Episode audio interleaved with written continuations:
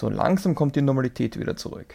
Und dennoch dreht sich in der heutigen Folge alles rund um das Thema Fantasy. Und damit Servus und habe die Ehre zu einer weiteren Folge des Who the Germany Talk. Ich bin der Jules und führe nur sehr ungern Selbstgespräche. Leider können oder wollen meine üblichen Companeros heute nicht dabei sein, macht aber auch nichts, denn für heute habe ich eine unglaubliche Verstärkung an meiner Seite. Und hätte ich ein Schlagzeug, ich bin ehrlich, es gäbe wohl den größten Trommelwirbel in der Geschichte des deutschsprachigen Podcasts. Ich darf begrüßen, zugeschaltet live aus Wien, die Fantasy-Gurus und Lifestyle-Experten des Stone Luck Fantasy Football Podcast.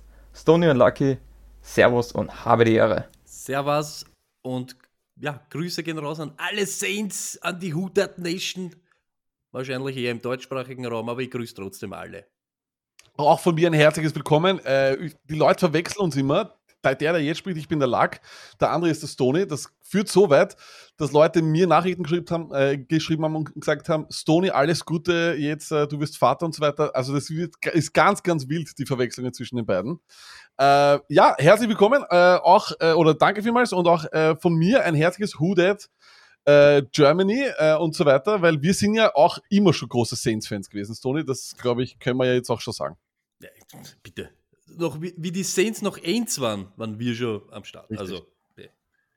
Da gibt es ja dann eh noch eine wunderschöne Geschichte, vor allem mit Alvin Kamara.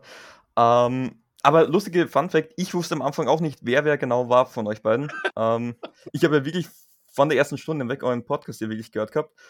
Ich, ich, ich, ich habe dann immer nur eure, eure Bilder gesehen ähm, von einem Logo und ich habe dann immer überlegen müssen, zu welchem Gesicht passt wohl eher, welche Stimme das war. Also die ersten paar Wochen waren dann wirklich schwierig, ungelogen. Ähm, aber bevor wir jetzt eigentlich äh, mit der eigentlichen Folge dann beginnen, ähm, die meisten vom Podcast haben schon oft den Namen Stone Luck gehört. Aber für die, die noch nicht wissen, ähm, sagt ganz kurz, wer ihr seid, was ihr so macht und vor allem, wo man euch immer findet. Also wir sind eben der Stone Luck Fantasy Football Podcast oder manche Leute sagen ja zurzeit der Stone Luck Fantasie amerikanisches Raumgewinnspiel Podcast. Ähm, ja, wie der Name schon sagt, wir, bei uns dreht sich eigentlich zu 90 Prozent alles um Fantasy Football, um das Spiel und um die aktuellen ja, Tagesgeschehnisse. Aber natürlich, Fantasy gibt es nicht ohne Real Football und deshalb, hey, wir labern über Football, sind eben aus Wien, äh, wo man uns findet und den Rest wird euch jetzt der Lack sagen, weil der ist auch eher mehr auf Zack als ich. Genau, äh, wir reden nämlich auch wirklich ganz, ganz viel über ganz normalen Football, aber äh, der Schwerpunkt ist immer Fantasy. Zum Beispiel, wir haben sicher die ganze Offseason keinen einzigen Verteidiger erwähnt und über keinen einzigen Verteidiger geredet, außer über den overrated JJ Stones, der seine dreieinhalb Sacks äh, nächste, nächstes Jahr in Arizona machen wird. Ähm, ja, wo findet man uns? Auf allen gängigen Social Media Plattformen einfach Stoned Luck eingeben. Äh, und wenn ihr auf YouTube seid, dann geht's auch unbedingt auf unseren YouTube-Kanal äh, weil uns fehlen nur noch circa 30 oder sowas Abonnenten auf 1000 und das wäre echt der Wahnsinn. Da würden wir uns sehr freuen drüber. Ähm, und äh, ja, aber wie gesagt, ähm, auch vor allem, äh, ich glaube, das Wichtigste oder das, was uns auch äh, so ein bisschen abhebt, ist, dass wir wöchentliche Live-Shows machen auf Twitch, jeden Montag um 21.30 Uhr. Da ist die Show in der Show immer besser, nämlich der Live-Chat und äh, freut, würde uns freuen, euch dort begrüßen zu dürfen. Und wir sind auch auf TikTok. So viel sage ich, das ist immer, auf das bin ich ganz stolz. Ja, also in vielen Hinsichten habt ihr eigentlich einen Hype gestartet. Jetzt wahrscheinlich TikTok der nächste. Uh, Fantasy Football im deutschsprachigen Raum auf TikTok. Ja, äh, Bin gespannt. TikTok ist ein Hammer, Jules. Und wir sind ja eigentlich definitiv zu alt für TikTok. Uh, was allerdings trotzdem super ist, dass wir es trotzdem versuchen. Uh, man kommt sich immer ein bisschen blöd vor mit 30 plus auf TikTok, aber ja, da muss man sich dann auch Kappen aufsetzen, ein bisschen rasieren und dann geht das schon. ja, aber ähm, ich muss ja selber sagen, ich habe ja viel geflucht über TikTok bis ich mir dann auch runtergeladen habe. Es ist, es ist, es ist wirklich cool, TikTok. Ja. Muss man schon sagen. Also, das sind eben halt die Klischees, ähm, die sagt man dann halt wahrscheinlich auch als Abwehr, weil man merkt, man wird eben halt nicht mehr jünger. Aber ja, TikTok ist auf jeden Fall klasse und äh, ihr seid ja auch der absolute Lifestyle-Podcast. Also, das hat sich ja bei euch schon richtig so etabliert. Äh, ist, Fantasy, ist Fantasy Football wirklich schon ein Teil eures Lifestyles, muss man ja auch wirklich sagen. Fantasy ist Reality. Also bei uns, das leider Gottes oder Gott sei Dank dreht sich bei uns eben viel über Fantasy. Deshalb musst du aber auch eigentlich jeden Tag mit dem Thema, sag ich jetzt einmal, dich herumschlagen. Du, du weißt, was abgeht, du siehst, du, du schaust aber auch und suchst ja auch danach, weil erst einmal lasst sich sowieso nicht mehr los und zweitens einmal übernimmt es ja, ja dein ganzes Tagesgeschehen. Ne? Du wachst auf, nimmst einmal das Handy, so wie sie jetzt gesagt habt, schaust auf Twitter, siehst dann schon irgendwelche News und schon ergeben im Kopf deine Dinge, ah, jetzt schaue ich einmal dorthin, dorthin, dorthin. Jeder kennt das, dass diese Social Media sucht. Ein Ding ergibt das nächste und das ist bei Fantasy genauso. Deshalb von der, du könntest dich den ganzen Tag nur mit diesem Thema auseinandersetzen und wir probieren so gut es geht auch so zu tun. Ja, ich sehe das genauso. Also es ist, es ist mittlerweile einfach zu einem riesigen Hobby geworden. Es hat viele Hobbys von mir abgelöst. Also äh, weiß ich, zum Beispiel zocken. Ich habe früher sehr, sehr gern gezockt, das mache ich gar nicht mehr. Ich setze mich hin und mache irgendwas für einen für Podcast. Das ist ja, es ist einfach wirklich ein, ein kleines Baby, möchte man sagen, das man da gemeinsam hat. Das ist ja auch das Schöne. Ähm, was Fantasy genau ist, da kommen wir dann eh später noch dazu. Aber das muss ich auch selber sagen. Auch wenn die Fantasy-Saison natürlich relativ kurz ist, bisschen kürzer als die normale NFL-Saison, ähm, begleitet es einen dann doch übers ganze Jahr hinaus, weil ich, ich sage, äh, ab, ab dem Super Bowl, wo Football vorbei ist, geil, da ist der Draft, also für Dynasty-Ligen ist es dann natürlich der absolute, geht der harte Arbeit wieder los.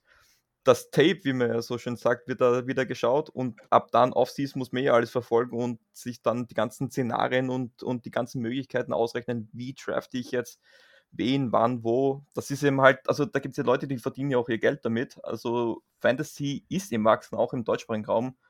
Und deswegen finde ich das auch so wichtig, hier jetzt auch mal anzusprechen, weil ich muss ja sagen, in meinem Podcast, das muss ich jetzt meinen Leuten doch vorwerfen, ich kriege da nicht, ich krieg da nicht meine Fantasy-Zeit, die ich gerne hätte, weil es ist so wichtig, dass das unterschätzen so viele. Stony Lucky, was können Sie meinen Leuten sagen, dass ich mehr Fantasy-Zeit kriege? Jeder soll sich Fantasy-Zeit nehmen. Nicht nur du, alle. Es ist eben, wir sagen das so oft, Football ist, glaube ich, die Sportart, die am meisten Leute verbindet. Da gibt es Leute, die mögen den Sport selber, andere wollen das Entertainment, was rundum dumm ist. Und da ist eben dann mit Fantasy Football erschließt du ganz neue Leute. Der, der schaut eigentlich gar nicht so viel Football oder dem interessiert gar nicht, was da für eine Taktik dahinter ist.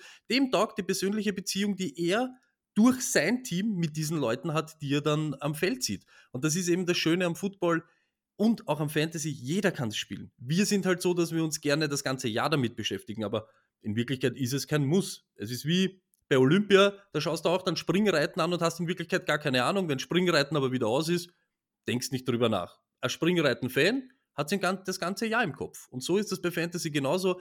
Du kannst das einfach spielen und einfach genießen und musst eben nicht der Bücherwurm sein oder musst dich den ganzen Tag mit Stats herumschlagen. Das ist jedem selbst überlassen. Also bei mir ist vor allem, ich sage immer so, die Leute, die wenig Fantasy-Football spielen oder die dagegen sind. Es ist halt so, ich bin großer, großer Packers-Fan, ja. Ähm, und der Stoney ist ja nur noch Fan von seinem eigenen Fantasy-Football-Team. Er hasst alle anderen Teams, sie sind ihm vollkommen egal. Ja? Also deswegen siehst du ihn auch in der Show einmal mit einem Bears-Pullover, mit einem Browns-Pullover, dann gleich am Packers-Pulli. Wir waren einmal gemeinsam in, auf, in Amerika und sind von, waren zuerst in Chicago, da hat er sich lauter Bears-Sachen gekauft und ab dem Zeitpunkt, wo wir die Grenze überschritten haben und in Wisconsin waren, war er der größte Packers-Fan auf der Welt. Also nur damit wir wissen, wie, wie, wie treu er ist. Aber grundsätzlich, was mich sehr zum Fantasy-Football gebracht hat, ist, dass einzelne Spiele zum Beispiel, ich liebe Football, aber ich liebe nicht äh, Jacksonville Jaguars gegen New York Jets an einem Donner in einer Donnerstagnacht. Liebe ich nicht. Hat mich dann irgendwann auch nicht mehr wirklich aufgehalten äh, in der Nacht und dann war ich einfach man, man, man, entwickelt sich. Ich finde immer, der Fantasy oder überhaupt der Football-Fan hat eine Evolution. Er schaut meistens zuerst den Super Bowl, dann interessiert er sich für den Sport, dann will er mehr darüber wissen, dann will er die Regeln verstehen, dann will er die Taktik verstehen. Und entweder, dann gibt es für mich so eine, so eine Abzweigung, entweder er geht links zu den Nerds, wo er sich darüber unterhält, ob man läuft oder nicht, oder er geht zu den Fantasy-Football-Fans, denen das allen scheißegal ist, die einfach nur Spaß haben wollen. Ähm, es gibt aber, wie, wie auch beim Fantasy Football, keine richtige Art und Weise, Fantasy oder überhaupt Football zu verfolgen. Es geht darum, Football-Fan zu sein. Das ist immer cool und es ist egal, wie man es macht. Aber der spielerische Ansatz und ich sage mal, die Tür öffnet oder das, was die Tür für alle öffnet, ist Fantasy Football. Also das Toni und ich, wir haben in unserem Freundeskreis Fantasy Football etabliert und das sind Leute, die schauen mit uns am Sonntag um 19 Uhr Football, die schauen sonst genau keinen Sport. Aber wirklich null, nie und machen ihn auch nicht. Also von dem her so viel dazu. Ich glaube, mehr kann man da auch nicht äh, dranhängen. Dass, darum geht es halt auch beim Fantasy. Das, das finde ich persönlich auch schön, weil natürlich ich bin ich bin so, ich bin so vielleicht ein bisschen der Hybrid. Ich war wirklich lange Zeit, ich wollte immer der Nerd sein. Bin es wahrscheinlich noch immer nicht, aber ich, ich arbeite mich dorthin. Aber das ist mal schon so, wie ich dann durch Fantasy gekommen bin. Früher habe ich mal immer nur die Saints geschaut. Das war jetzt am Sonntag. Das hätte jetzt um 19 Uhr sein können, das hätte aber auch erst am Montag, von Montag auf Dienstag in der Nacht sein können. so ist das Geile. Sonntag, 19 Uhr, ich kann immer Red Zone schauen, weil ich weiß, ein Team, das ich liebe, spielt immer und das ist mein Fantasy-Team. Und das ist ihm halt auch das Geile. Plötzlich ist nicht mehr ein Team für dich interessant, sondern können alle 32 Teams für dich interessant sein. Und, und das ist eben halt das Schöne auch für die ganzen, die sich jetzt vielleicht nicht äh, direkt mit einer Mannschaft äh, verbinden können, finde ich auch. Weil das ja auch im deutschsprachigen Raum, wo der Hype sehr groß ist, die wollen oft nur einen Sport äh, schauen. Da ist ihm halt Fantasy Football perfekt in meinen Augen. Und auch wenn, wenn Leute immer sagen, ja, ich kann gar nicht verstehen, warum du die oder die magst, was jeder Mensch auf der Welt mag, ist Emotionen und Verbundenheit. Und du fühlst dich sofort, auch wenn es nur der eine, der eine Spieler ist, du fühlst dich sofort irgendwie mit ihm verbunden, wünschst ihm das Beste und denkst da so, ja, du bist mein Mann. Und dann sind eben diese Emotionen dabei und dann bist du automatisch interessiert und bleibst eben dran. Und das ist eben für alle gut, für Football gut, für den Sport gut und eben auch für die für, fürs Wachstum von dem ganzen Drum, Drumherum. Das ist eben, umso mehr Leute da schauen, umso größer wird die Übertragung, umso besser werden äh, die Qualität davon und so weiter. Und ich glaube, wenn man einmal ein Fantasy-Team hat, wird man das wirklich auch äh, verstehen, was es heißt, für ein Team mitzufiebern, glaube ich. da geht es dann nicht mehr darum, macht das Team den Touchdown, sondern wer macht diesen Touchdown? Und das ist, das ist ihm halt, das ist ihm halt ein, ein, ein, eine Achterbahn der Gefühle sondergleichen. Ähm, ich habe geweint, gelacht, alle schon gehabt, binnen ein paar Minuten oft. Und ich glaube, das ist das Schöne am Fantasy Football. Ja, das haben wir aber eh schon mit jedem Team gemacht. Also von dem her, aber es, es stimmt und ich glaube, das auch, was das Toni richtig gesagt hat, die Verbundenheit, das fällt einem ziemlich einfach. Ich schaue keinen österreichischen äh, Fußball mehr, weil ich keine Verbundenheit spüre zu irgendeinem Team. Wenn es wahrscheinlich, es ist halt schwierig immer, ich finde, der American Football eignet sich einfach auch perfekt für dieses Fantasy-Spiel.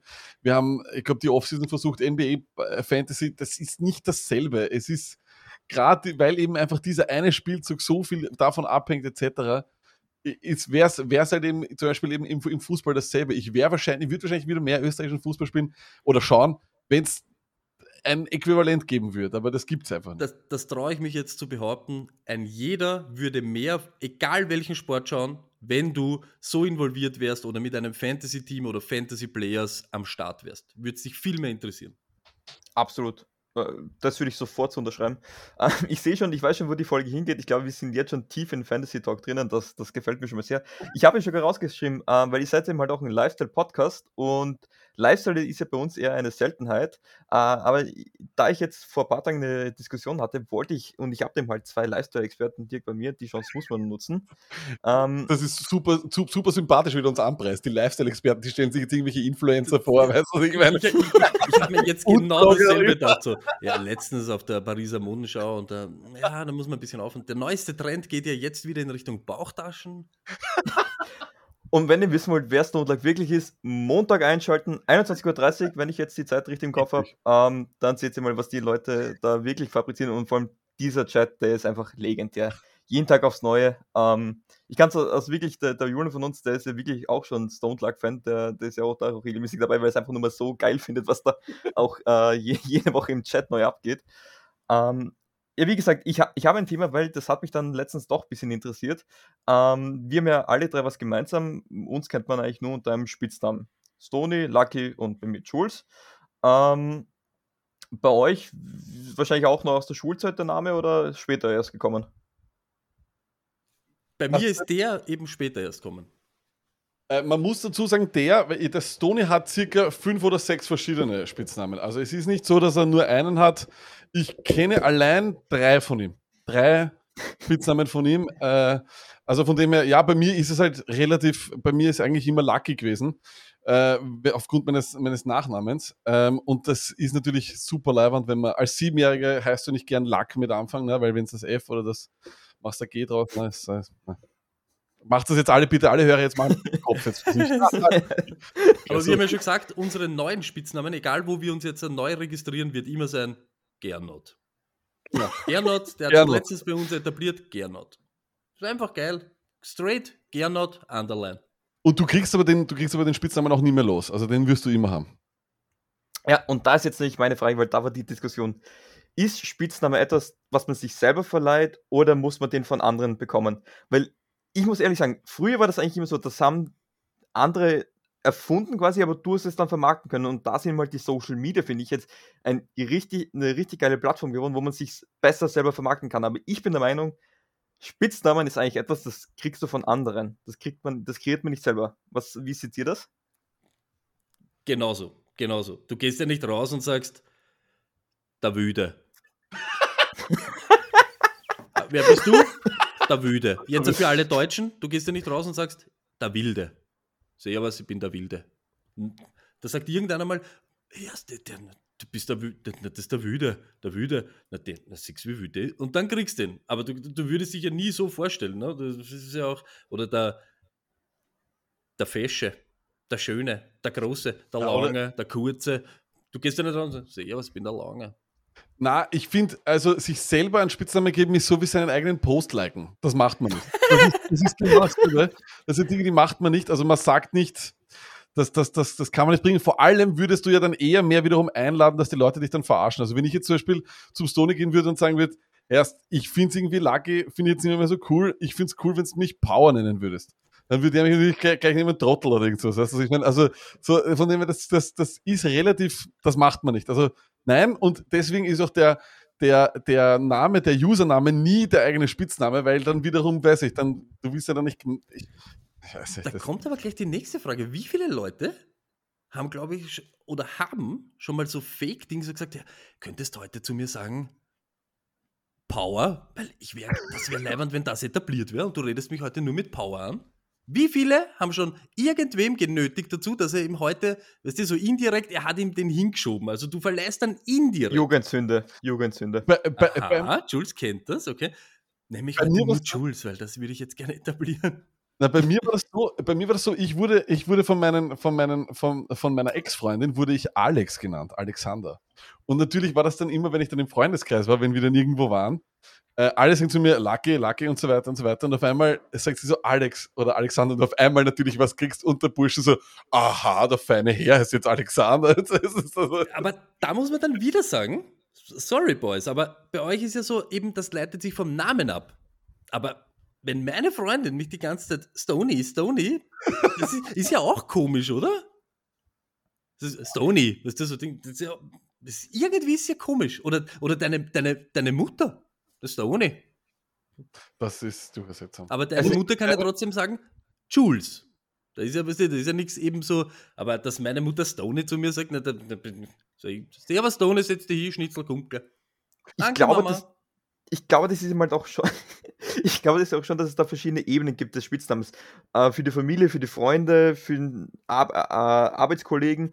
Ähm, was bei mir halt, das muss ich schon sagen, ich glaube, Jules ist sogar aus, aus, aus so mich äh, meine Familie genannt, glaube ich. ich. Ich weiß es ehrlich gesagt nicht mehr. Ähm, aber das war der, den ich persönlich auch am sympathischsten gefunden habe. Und da muss ich sagen, da habe ich schon früher eine Jugendsünde begangen und da plötzlich in allen Social Media Kanälen, äh, Social Media, wo ich war, war es dann mal nur Jules gleich automatisch, weil das die jetzt gar nicht auf die Idee kommen, da einen anderen Namen zu nehmen. Also da muss ich schon sagen, das war schon persönlich inszeniert, aber ich kann immer behaupten, den Namen hat schon vorher gegeben. Das kann man machen, wenn man es so macht, dass man sozusagen unterschwellig auf einmal auf jeder Plattform seinen Spitznamen hat und das ist aber auch der erste dann ist es was anderes. Also zum Beispiel wie angenommen, äh, für alle jüngeren Hörer, es gab mal eine Zeit vor Instagram und wenn du jetzt dich zum Beispiel bei Instagram anmeldest und auf einmal bist dort der Sackpicker oder keine Ahnung und, und überall bist es, ja, du bist es dann auf Facebook auch und überall und sonst was, dann würden die Leute sagen so, ja, irgendwann wird dich dann einer so nennen und dann hast du es geschafft. Das ist komplett unterschwellig. Aber was du niemals sagen darfst, ist halt, Leute, ich kann jetzt nicht mehr Lack heißen, bitte nennt mich jetzt. Das, aber, das wär, wär, aber es wäre so geil ich möchte jetzt nicht mehr Jules heißen, nennt mich Gernot. Aber jetzt gibt es ja wieder einen Unterschied, weil ihr sagt es ja so schön. Wenn ich mir schriftlich einen Spitznamen gebe oder bei einer Registrierung, ist ja noch immer anders als wie eben im Leben mündlich. Aber Stell dir vor, einer gibt dir, wir sagen ja. so, es musste ein Fremder das geben. Stell dir vor, ein Fremder muss da im Internet, ohne dass er dich kennt, gibt er einen Spitznamen. er gibt dir den Usernamen. Wer soll ich sein? Rodrigo. Passt, passt. Aber das wird, das wird gehen, Jules. Also von dem her, wenn du jetzt auch unzufrieden bist, zum Beispiel mit deinem Spitznamen, wenn du es jetzt überall ändern würdest, würden die Leute wahrscheinlich das machen. Bei mir vielleicht auch, aber ja, aber. Aber ähm, Nee, äh, würde mich interessieren, auch für alle, die sich das anhören, schreibt uns doch bitte mal bitte, wie ihr zu eurem Spitznamen gekommen seid. Das würde mich jetzt nämlich wirklich interessieren, die Geschichten. Ich glaube, da kommt die eine oder andere dunkle Geschichte zum Vorschein. Ähm, eine kurze Frage hätte ich nämlich noch, das hätte mich nämlich auch interessiert. Spitznamen, sind die immer eine Verniedlichung? Also nennt dich jemand beim Spitznamen, wenn er böse auf dich ist? Na, was ist bei Wüder? Bin ja Wüder. Was ist da verniedlicht? Nein, glaube ich nicht. Glaube ich nicht. Ich glaube immer nur, wenn das ist so, aber deshalb, ich sage ja auch, das ist ja auch immer so unfair. Ich sage ja nicht nur Lucky, ich sage Lucket, Luck. Ja. Davon leitet sich immer Lacko. Äh, ich habe so viele Dinge für ihn. Deshalb, wenn du, ich glaube, wenn du immer das I dranhängst, weißt du, dann ist, glaube ich, schon immer Verniedlichung. Weil wenn einer zu dir sagt Stones, dann hört sich immer, oder Stony, weißt du, wie ich meine? Also, naja, aber das glaube ich schon. Das ist eine Verniedlichung. Nee, dann ist auch was anderes. Also, ich weiß ja. nicht. Das war jetzt nicht so, das war jetzt nicht stimmbar. Ja, stimmt. Das war, das war aber okay. an und für sich, wenn der Andreas ist halt der Andi. Ja, und der Andi ist aber, das ist ja dann nicht unbedingt, finde ich, niedlich. Also es ist halt einfach immer kürzer. Es, es, gibt ja keinen Spitznamen, der länger ist als die, als die Ursprungsform. Das ist immer das Ding. Außer bei Paul zum Beispiel. Da ist der Paul kurz, aber Paul ist, ist um einen Buchstaben länger. Boah, das, das, ist, das, ist, jetzt die Frage, gibt es da, gibt's da mehr so, äh, solche Namen? Nee, weil bei mir, also, also wie gesagt, ich kenne sie mal selber, Familie, bin der Jules und wenn ich früher da mal Zimmer nicht aufkommt oder irgendwas ist, also da hat mich nie wer mit Jules gerufen. Da war es dann wirklich dieses scharfe Julian, wie ich es auch, also falls es doch jemand nicht weiß, ich heiße eigentlich auch Julian, und auch bei der Freundin, finde ich, von der beim Partner oder bei der Partnerin ist es dann auch, wie man genannt wird, ist schon oft ein Indikator, äh, wie die Frau momentan ist. Also wenn es dann Scheiß trägt hast, bist du mal gleich Julian. Das, da hast du recht. Aber was bei dir so lag? Alex und wenn irgendwas war, war schon Alexander? Ja, 100 Prozent. Es ist oh, immer ja. so. Alexander ist überhaupt keine Frage. Bei mir ist es auch noch so, ich habe eine Mutter, die Polnisch spricht. Das heißt, sie hat mich dann nicht Alexander genannt, sondern wenn sie mich Polnisch gerufen hat und doch den vollen Namen, dann habe ich es gewusst. Psst. Geh scheiße. dann habe ich gut. Vielleicht lieber nicht. Vielleicht und dann rattert so im Kopf so, was war es alles? Genau, Zimmer ist nicht aufgeräumt, Mist habe ich auch nicht, den Geschirrspüler habe ich gar nicht angegriffen, also das, ja, das ist, Aber es ist nicht immer auch noch eins, weil Alex zum Beispiel ist auch ein Spitzname eigentlich von Alexander und der ist jetzt nicht wirklich verniedlicht, ja, weil hier kommt, also hier kommt Alex oder was auch immer, ne? also Komischer Spitzname ist Anni bei Anna. Es hat sich komplett selben, äh, selbe Anzahl an Buchstaben und warum man dann das I mit dem A tauscht, ist mir ein Rätsel. Wir könnten jetzt auf Anni, ja, bei mir in der Arbeit gibt es eine, die heißt Anna, aber ihr Spitzname ist Anni. Und ich denke so, ist, kein, ist ein bisschen komisch, weil. Aber ich, ich glaube, da hängt es daran, dass das I oft wirklich als Verniedlichung genommen wird. Also bei mir war es, ich habe auch Zeit, da war ich der Juli, ähm, das sind halt so diese, Juli. diese an. an. Das war, das war Julian Juli. an und Julian an. aus. nee, ähm, und, und, aber deswegen, wenn wir böse auf mich waren, da war niemals äh, ein, ein Spitzname, da war immer der ganze Name, wahrscheinlich mein zweiter, mein dritter Vorname und der Nachname. Ähm, und dann ich wusste, so, und erstmal alles durchgehen, was habe ich jetzt verkackt. ähm, ja, aber Habt ihr noch was zu, zu sagen zu dem Thema Spitze? Man merkt, es ist doch ein intensiveres Thema. Komplett. So, wir waren letztens beim Namenthema oder beim, ob du sagst, wie du dein, dein zukünftiges Baby nennen willst oder dein Sohn oder deine ja. Tochter. Da gehen ja auch, das ist nee. Namen. Da kannst du nur falsch, du kannst nur falsch liegen. Du kannst A, kannst nur falsch liegen und Namen, ich glaube, du könntest, wir könnten ich habe relativ einfach durchgehend reden über Namen. Mehr als drei Buchstaben, habe ich sofort gesagt. Sehr oft war es Film kommen, Mia, alles mit drei Buchstaben ist kein Name. Ja. Ähm, da, Wie das ist das, hören das jetzt und haben abdreht. Also, Lucky, ich kann dir da nur einen psychologischen Tipp geben. Wirklich nicht sagen und, wenn, und dann sagt ihr einfach, was der Name ist, weil dann muss jeder automatisch sagen, der Name gefällt ihnen. Und dann reden sie sich auch selber, dass der Name eigentlich schön ist. Ähm, beim Verwandten von mir ähm, war mal für ein Theor also wenn mal ein Kind anstünde, der Name Leopold. Hat mir überhaupt nicht gefallen am Anfang. Aber wenn man sich öfters überlegt, vor allem, ich muss sagen, der Nachname war prädestiniert dafür. Mit der Zeit geht es dann schon, aber da muss man halt schauen. Aber Lucky jetzt noch ganz kurz zum Schluss und dann reden wir wirklich über Fantasy. Ähm, ist Spitzname ein Thema für den Namen deines Kindes? Also wie gut kann man da einen Spitznamen draus basteln? Hundertprozentig, hundertprozentig. Es war extrem wichtig, dass ich es laut über den Spielplatz rufen kann. Also deswegen zum Beispiel... Peter! Genau so ist es. Also, aber deswegen zum Beispiel Leopold, ein Freund von mir hat mich angerufen und der hat gesagt, Herrst, warum nicht Leopold? Beutel. Herrst, Beutel! Gib den Schaß aus dem Mund raus! Das ist sowas Und bei mir ist es natürlich auch, dass ich natürlich, ich, mein großer Favorit ist Paul und es Pauli, weil es einfach ein Wahnsinn, weißt du, immer so, Herr Pauli, gibst du bitte, hörst du bitte auf die Jeanette an die Haare zu ziehen, bitte. Also das ist Bertel, komm runter von dem Gerüst! Wir haben gesagt, wir so. gehen nicht auf die Baustelle!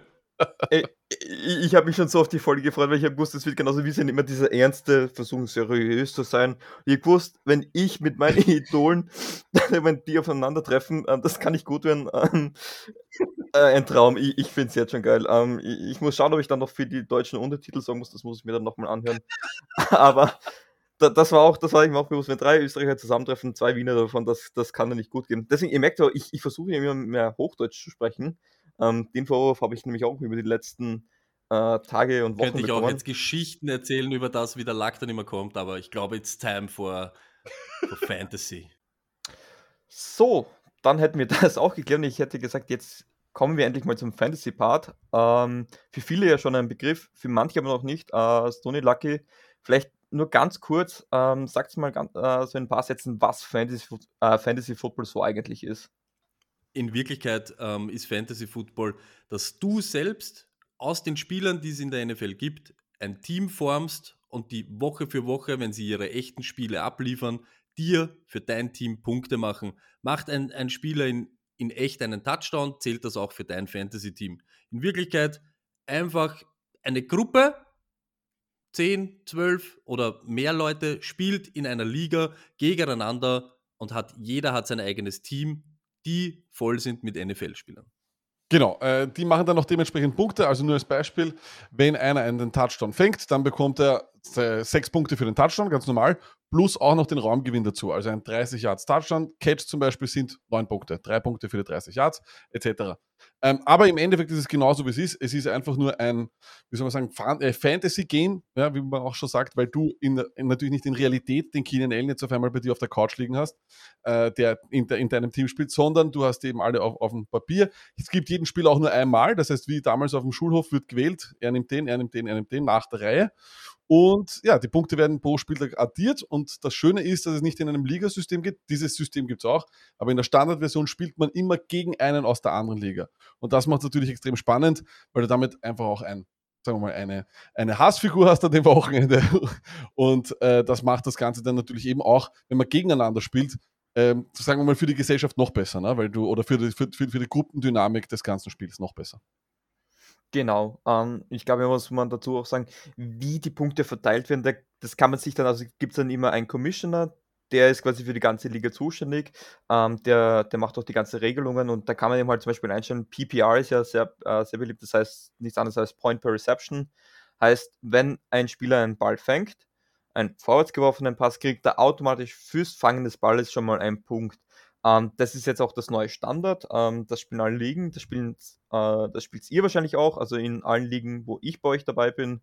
Ähm, und auch sonst in fast jeder Liga spiele ich PPA, einfach weil es nochmal interessanter macht. Weil vor allem, da kommen wir dann später dazu, Spieler wie bei Running Backs, äh, muss man dann noch, glaube ich, auch ein bisschen anders bewerten als im alten Standard, ähm, wo es wirklich darum ging, so wie es Lucky gerade gesagt hat. Ähm, Genau, aber wie man das zusammenstellt, äh, bleibt dann jedem selber überlassen oder dem Commissioner halt. Da sucht man sich am, am besten das aus oder man macht sich im Team am besten das aus, was man möchte.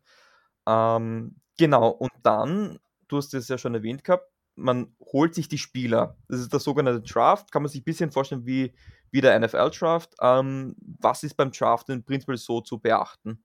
Das Wichtigste, das schicke ich gleich vorweg, egal welche Einstellungen ihr wählt, es soll für zumindest im Großteil in der Liga, angenehm sein zu spielen und ihr sollt Freude dran haben. Und es gibt einfach keinen falschen Weg, Fantasy zu spielen. Ob der jetzt 30 Punkte kriegt oder 10, wenn er am Ball fängt, ist in Wirklichkeit egal. Hauptsache, ihr spielt es und habt dann Spaß dabei. Wenn man jetzt sagt, die Eigenheiten von so einem Fantasy Draft ist wie in der Art wie in der NFL.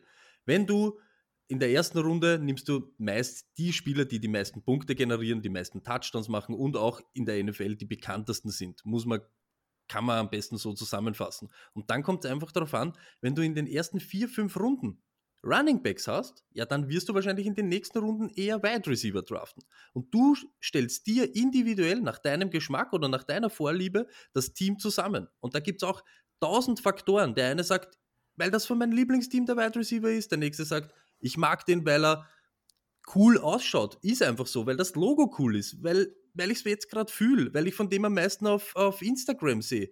Äh, tausend Faktoren, die da irgendwen beeinflussen, warum man den Spieler nimmt. In Wirklichkeit geht es einfach nur darum, dass du am Ende dein Lineup voll hast. Und meistens sind halt eben ein Quarterback am Feld, zwei Running Backs, zwei Wide Receiver, ein Tight End, eine Flex-Position, die so heißt, weil du dort mehrere Positionen spielen kannst. Und das Lustige, Kicker und Defense sind genauso im Fantasy auch ein Thema. Genau, äh, die, der, also was man auf jeden Fall beim Draft äh, berücksichtigen muss, ist immer, egal in welcher Liga ihr, ihr beginnt, Know Your Rules. Das ist einmal die Regel Nummer eins, die wird von uns ab und zu äh, belächelt, aber das ist wirklich so. Ab und zu hast du die Regeln vielleicht nicht mehr im Kopf und auf einmal, keine Ahnung, zählt auf einmal zehn äh, Kick-Off-Return-Yards mehr. Ja? Also das heißt, das sollte man auf jeden Fall äh, berücksichtigen. Erst zuerst einmal die Regeln abchecken, aber Faustregel kann sein, es gibt nicht mehr viele Feature Running Backs aller Alvin Kamara, die gibt es einfach nicht mehr, diese Superstar Running Backs, die sterben aus, es gibt immer weniger. Je mehr du von denen hast, desto besser ist dein Team. Äh, außerdem auch noch eine relativ logische Geschichte ist, wenn du in, mit zwölf Teams spielst in einer Liga und jeder braucht nur einen Quarterback, äh, ist es relativ logisch, dass es noch, äh, sagen wir mal, sehr, sehr viele geben wird, die vielleicht äh, auf, dem, auf dem Waiver liegen dann, also Free Agent sind, weil du kannst ja bei zwölf Teams nicht alle Spieler ownen. Deswegen ist diese Position zu vernachlässigen, muss nicht unbedingt der allerbeste sein, man muss man nicht früh hingreifen. Ich glaube, jeder kennt das, wenn er, mit, wenn er zum ersten Mal mit dem Spieler der Fantasy spielt, Brady in der ersten Runde ist ein Zeichen. Das ist vielleicht noch nicht so lange Fantasy, also dass der Mensch nicht mehr, auch nicht so lange Fantasy spielt.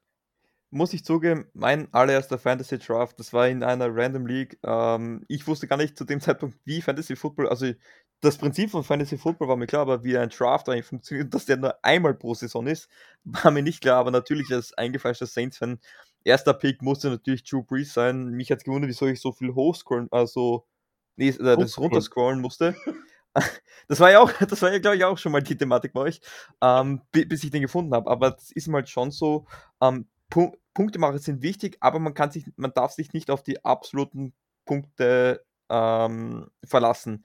Weil ich glaube, da wird Patrick Mahomes der Erste sein, also generell oder generell die Quarterbacks, aber muss mal sagen, der Unterschied zwischen Quarterback 1 und Quarterback 12 ist bei weitem halt nicht so nicht so groß wie der Unterschied zwischen Running Back 1 und Running Back 5 teilweise nur. Und ich glaube, das ist, wieso diese Positionen, also mit uh, Running Back und Receiver, wieso die so wichtig sind, weil da eben halt die Unterschiede so groß sind.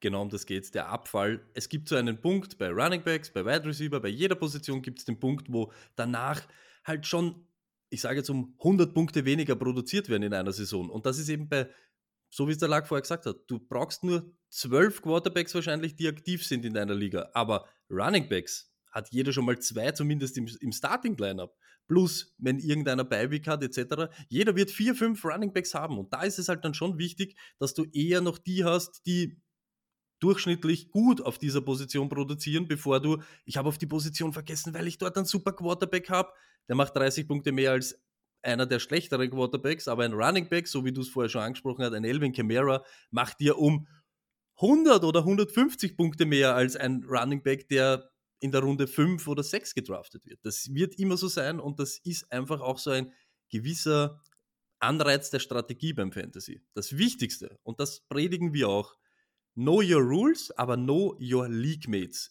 hey, helft ihnen, bessere Fantasy-Spieler zu werden. Wenn ihr seht, einer pickt Patrick Mahomes als Eins oder Tom Brady, es bringt nichts da, oh, da habt ihr den gesehen, was, was macht der? Na bumm, na der Ding. Helft ihm. Sagt ihm, warum sie eben das sieht, dass er den nächsten Schritt macht. Das ist das Wichtigste für uns. Alleine das, Gesellschaft und so weiter. Hey, Toleranz. Jeder macht Fehler, jeder kennt sich am Anfang vielleicht nicht so aus und dann liegt an euch, denjenigen einen Schritt weiter zu bringen und besser zu machen. Das äh, ist auch eh auch das, was wir in unserer Homeliga gemacht haben, auch mit mehreren äh, Jungs, die wir da sozusagen äh, rekrutiert haben und denen haben auch, auch erklärt, so und so macht man das. Und das sind heutzutage Pros, die dann sind dann schon im dritten Jahr und lachen schon so, na schau, na, der, der, der wir, wie ein Quarterback nimmt in der ersten Runde schon. Also so, so, so funktioniert das. Aber ja, ganz, ganz wichtig, glaube ich, auch für alle, die das jetzt mal auch mal starten wollen, macht es einfach. Also es ist auch relativ einfach, eine Liga zu machen. Wir empfehlen da, ich finde, es ist einfach immer für den ersten Schritt am einfachsten. NFL.com ist einfach super simpel. Auch die App, finde ich, ist sehr simpel aufgebaut. Für die Pros, Superstars, die mit die auch schon 13.000 andere Settings haben wollen, vielleicht nicht ideal, aber auf NFL geht das ganz einfach. Liga aufmachen, Punkt für Punkt runtergehen, das ist meistens selbsterklärend und dann geht's los. Es ist wirklich relativ simpel zu starten. So, und da starte ich jetzt ja gleich die Frage, ja, was ist, wenn sich jemand jetzt wirklich fragt, so, ich möchte jetzt Fantasy spielen, aber ich kenne keinen, der Fantasy spielt. Gibt es da irgendwo so eine Plattform vielleicht, wo man mit anderen Fantasy-Spielern zusammenkommt, wo vielleicht gerade ein Haufen Redraft-Ligen gegründet wird? Könnte, gibt es da vielleicht irgendwo irgendwas, wo man vielleicht mit anderen Leuten äh, spielen kann vielleicht auch neue Freunde kennenlernen kann? Also ich würde nicht wissen wo, aber wahrscheinlich auf Discord. Da gibt es nämlich einen super Discord-Kanal von uns, äh, Stone Luck Fantasy Football Podcast eh bei allen unseren Social Media Plattformen ist da auch ein Link drinnen. Kommt einfach rein. Wir haben jetzt äh, gerade erst äh, Dynasty Ligen gegründet. Dynasty ist ja auch ein Format. Äh, normalerweise, vielleicht sollte ich das noch dazu sagen, draftest du jedes Jahr ein neues Team. Das ist natürlich super spaßig, weil ich hätte jetzt gern, also ich habe äh, vor drei Jahren oder sowas so ein Null-Lock-Team gehabt. Das wäre furchtbar, wenn ich mit denen dann mein ganzes Leben lang hätte verbringen müssen. Bei Dynasty hast du wirklich ein Team für immer die Liga existiert für immer und es wird eben so wie eine, eine echte Franchise dann gegründet, unter An An Anführungszeichen. Äh, da haben wir gerade zwölf, mittlerweile sind wir 13 Ligen gegründet und wenn ihr äh, da auch rein wollt, äh, dann vor allem auch einmal beginnen wollt, dann Redraft-Ligen, wir beginnen da irgendwann einmal im August und da wird es ein riesiges Event geben, wo wir den Draft von allen Ligen gleichzeitig starten wollen. Ähm, dazu können wir noch nicht genug sagen oder noch nicht, noch nicht zu viel sagen, aber das wird anstrengend. ja, ich bin ja da auch dabei. Ich bin Dynasty Rookie bei euch, SSL, äh, SSL 7 Heaven. Grüße gehen raus an meine Jungs. Das ist, also was da die letzten jetzt, was waren es, ein, zwei Wochen abgegangen ist, das ein Teil der Gefühle. Aber es ist einfach so geil, weil da hast du wirklich Leute, die sind mit Herzblut dabei und das sind die Emotionen pur. Und das finde ich halt das Schöne. Und, und ähm, ja, mit bisschen Glück einer pickt doch von mir, der gute Dino, ihr kennt den ja. Ach, ähm, ganz. Aber, aber das dauert doch. ja, aber dann wäre ich theoretisch dran. Vielleicht schaffen wir das noch in der Folge, dass ja. ich dann noch meinen Pick. Wir sind gerade Runde 21. Ja. Running Backs schaut bei mir nicht. Das gibt's nicht. Ich bin auch, ich bin, wir waren, wir waren zum Wochenende am schnellsten vorn und dann hat einer gesagt, er möchte jetzt einmal auch 24 Stunden für einen Pick nehmen. Das gibt's nicht, dass uns die SLL 7 überholt hat. Wurscht. Entschuldigung. Ja, also das, äh, das habe ich hier letztens gesagt, das, ich war schockiert, wieso das plötzlich schon so schnell gegangen ist. Ähm, weil ich habe gewusst, wenn noch drei Picks vor mir sind, habe ich gewusst, passt, zwölf Stunden kann ich mal das Handy abschalten lassen, da passiert nichts. Aber das, das zeigt wahrscheinlich auch nur, wie ernst wir denn die ganze Sachen, äh, Sache da nehmen. Ja. Bei uns wurde ja schon getradet, bevor die Picks teilweise bekannt waren. Also das ist aber so ein bisschen die Ausnahme.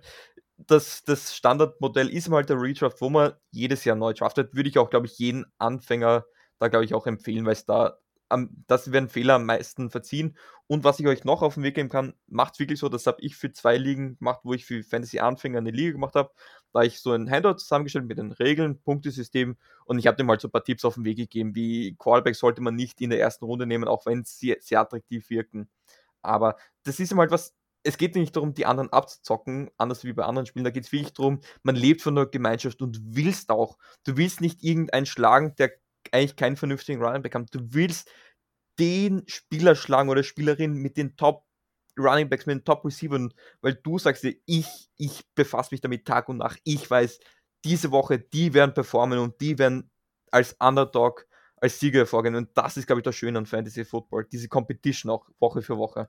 Und die Langzeitmotivation kommt sicher dadurch, dass eben einer merkt, hey, jetzt habe ich eben selber ein bisschen was. Oh, ich mache den nächsten Schritt, ich komme selber auf was drauf. Es wird ihm wahrscheinlich zwei Wochen an Spaß machen, wenn du ihm irgendwas erklärst und dann freust dich, weil du alle guten Spieler hast. Um das geht es eben nicht. Es geht um das, dass die Leute zum Fantasy-Spielen bringst und mit ihnen dann eben, ja, ein Erlebnis schafft, was ihm auch taugt. Und da, der Lack hat es vorher eben gesagt, es gibt keinen, der schlecht Fantasy spielt, es gibt keinen, der es nicht machen sollte und so weiter. Kommt in unseren Discord-Channel, es wird jedem geholfen und es wird genau auf das geschaut, damit eben nicht eben, ah, ich weiß nicht, ob ich mich trauen soll oder nicht, traut euch. Macht das einfach, ihr werdet genau die Leute um euch haben, die genau euch helfen, beziehungsweise auf euch eingehen, gute Fantasy-Spieler zu werden.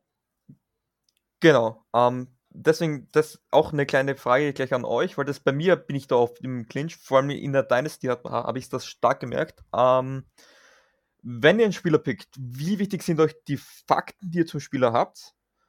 Ähm, oder was man darüber weiß und wie viel oder wie wichtig ist, wie ihr selber zu diesem Spieler steht. Ähm, weil jeder hat so eher diesen Spiel, mit dem hat man fantasy-technisch bessere Erfahrungen gemacht oder schlechtere. Und ich finde, das hat zumindest bei mir selber einen immensen Impact. Also das spielt bei mir schon und die sind immer diese zwei Faktoren oft im Clinch bei mir. Also ich sage dir ganz ehrlich, bei mir als großer Packers-Fan gibt es natürlich eine Regel, also es ist die wichtigste Regel, die ich in jeder Liga zelebriere.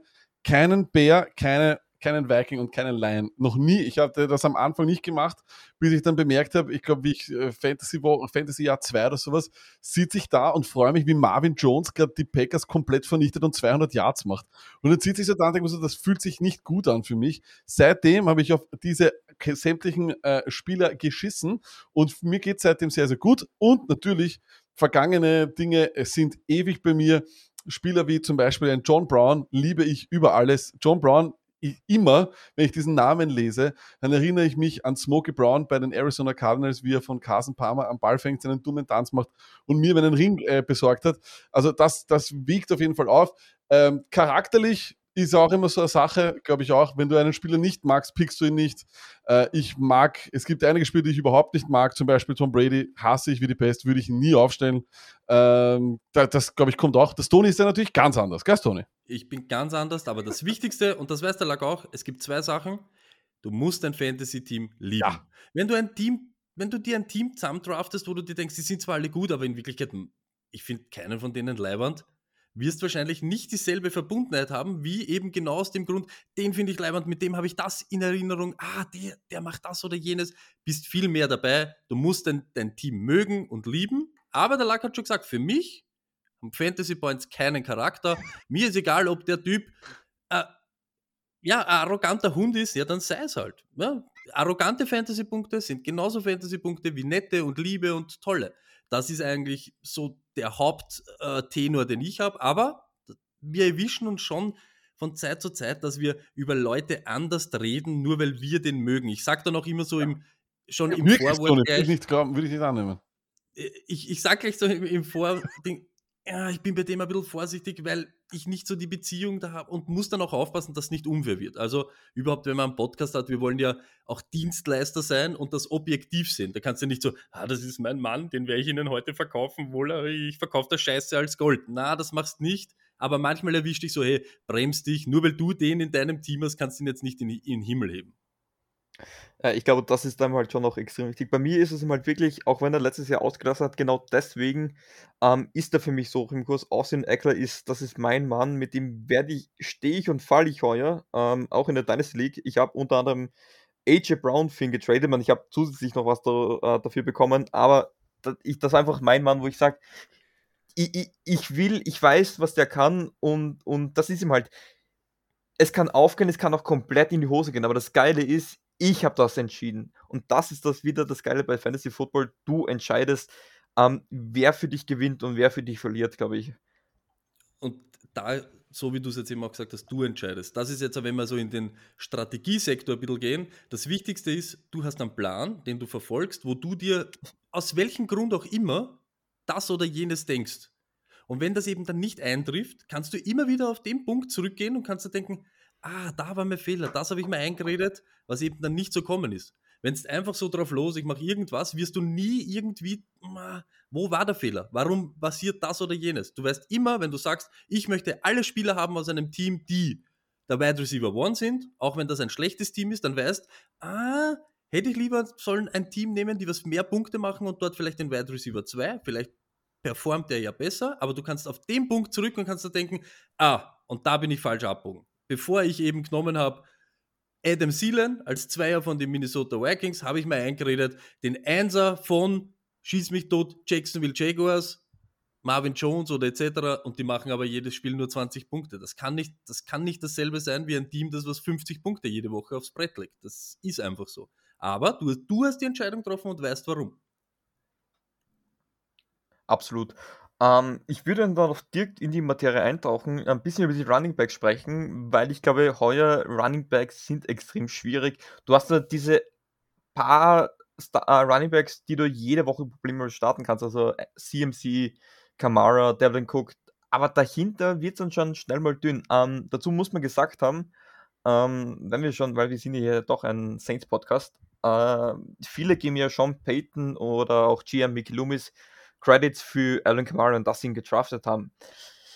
die beiden habe ich noch nie im Podcast geholt, aber eigentlich den wahren, der, der Alvin Kamara entdeckt hat und groß rausgebracht hat, sitzt ja eigentlich virtuell gegenüber von mir. Stony, du bist ja eigentlich der, der Alvin Kamara erst zu Alvin Kamara gebracht hat, oder? Er ist der dreifache Stone des Jahres. Und die lustige Geschichte ist die, wie er, wie er in die NFL gekommen ist. Ja?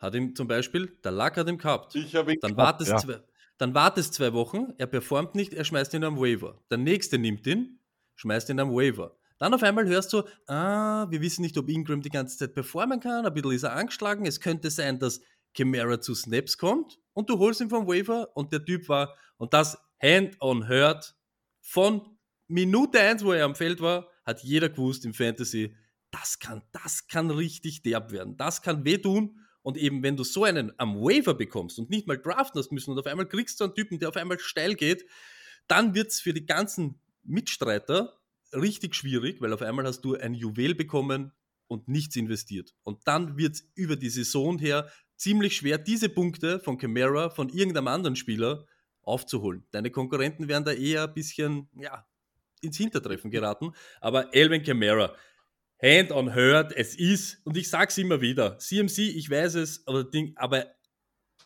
wenn du, es ist der Spieler, der am elektrischsten ist in der ganzen NFL. Es kann mir keiner sagen, es gibt einen anderen. Wenn er die Kugel in der Hand hat, weißt du nicht, was passiert. Und es kann sein, dass er zuerst fünf Yards zurückrennt, irgendeinen noch austanzt und dann geht er für 70 Yards und ist weg. Er fangt den Ball, er hat Goal-Line. Es ist der beste Goal-Line-Back, den es gibt, weil du mit ihm alles machen kannst. Du kannst mit ihm alles machen. Und jeder, der immer sagt, Elvin Kamara ist kein Powerpack, kein Powerpack, auf die drei Yards bringst du ihn auch nicht am Boden. Und dann ist er, rennt er auf einmal rein mit seinen Weihnachtsschuhe, zeigt schon eins, zwei, drei, vier, fünf und du weißt schon immer, was passiert. Es ist, Elvin Kamara kann der Gnadenstoß für jeden Gegner sein, jede Woche. Hast du Elvin Kamara am Feld? Ich kann den Satz nicht sagen, weil der trifft nur auf Levi und Bell zu, aber Elvin Kamara ist ein Cheatcode im Fantasy. Äh, ich, möcht, ich oute mich jetzt gern als äh, Entdecker aller Saints-Spieler, weil ich habe damals im Draft auch Michael Thomas gedraftet, bevor ihn irgendwer gehabt hat, habe ihn dann aber so wie immer gedroppt, weil er halt nicht, nicht performt hat.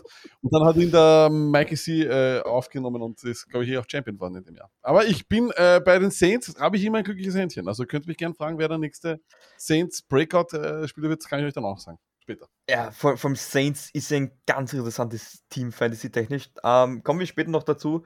Ähm, aber ja, genau, Running Backs. Ähm, es ist schwierig.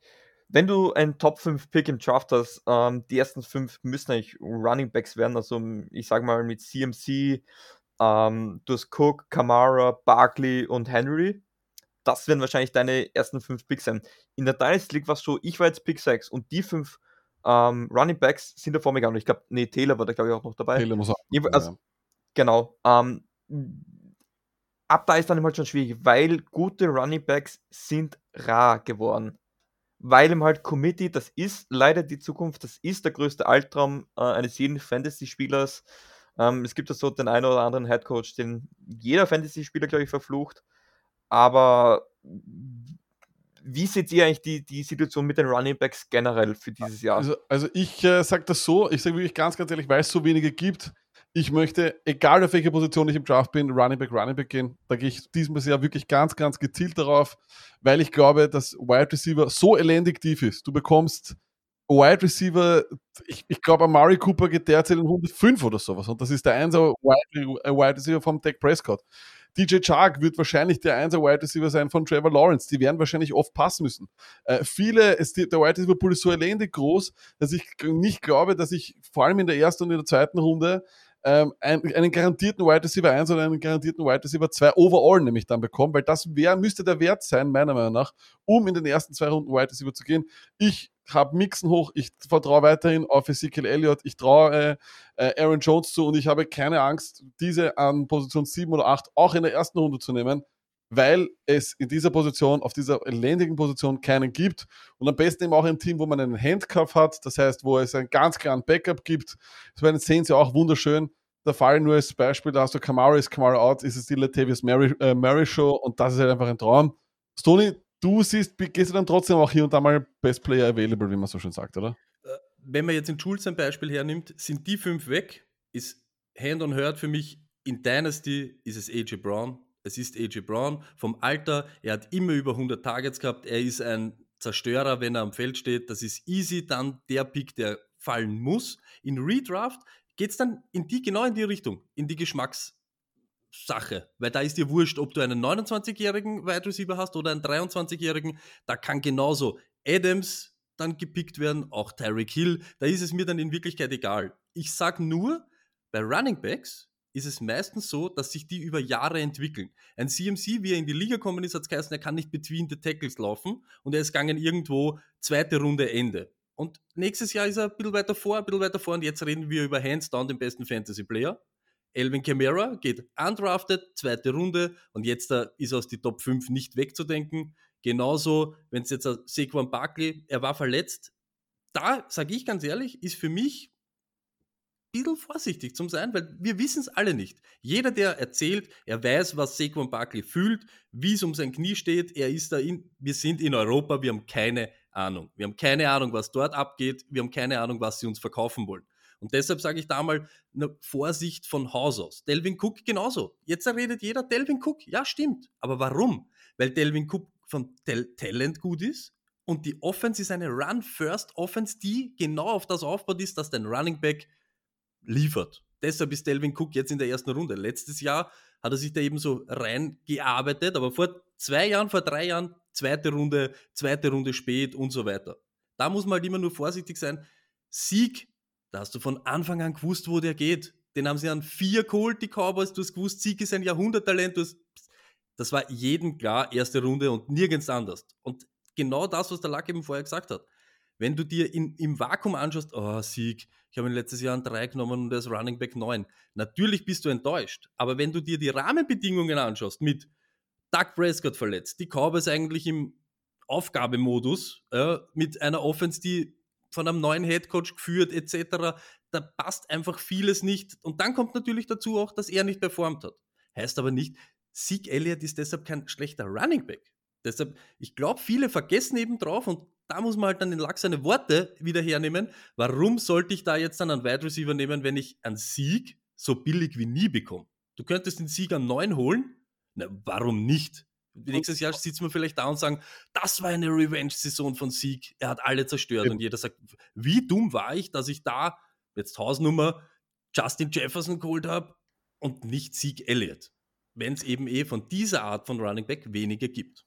Genau. Und ich glaube, das ist immer halt auch wichtig, dass man nicht immer schaut, wie viele Punkte hat er im Vorjahr gemacht, sondern wie war einerseits die Performance und was waren dann die theoretischen Gründe, wieso es nicht funktioniert hat. Und ich glaube, bei Sieg Elliott war das eindeutig, da hat einfach, da hat die ganze Offense komplett geschleudert. Er zwar auch, er, er hat zwar auch nicht funktioniert, aber das war nur ein kleiner Teil. Die Offense war meistens hinten, dann musst du Pass First gehen. Ähm, und ja, da, da leidet dann halt der Running Back darunter. Und das war ihm halt eine beschissene Saison. Ja, schön und gut. Wird jeder Running Back mal haben. Ähm, davon darf man nur sich, kurz, ich, auch, Nur kurz, ja. Jules, weil man das jetzt nur so rein. Du, du sagst das schön. Die vergangenen Punkte bringen dir in dieser Saison nichts.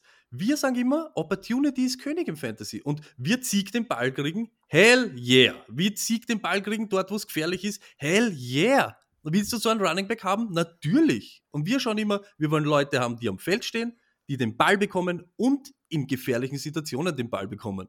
Und das ist Sieg Elliott. Ende der Durchsage, bin ich, bin ich fertig und happy, wenn ich so einen Typen habe.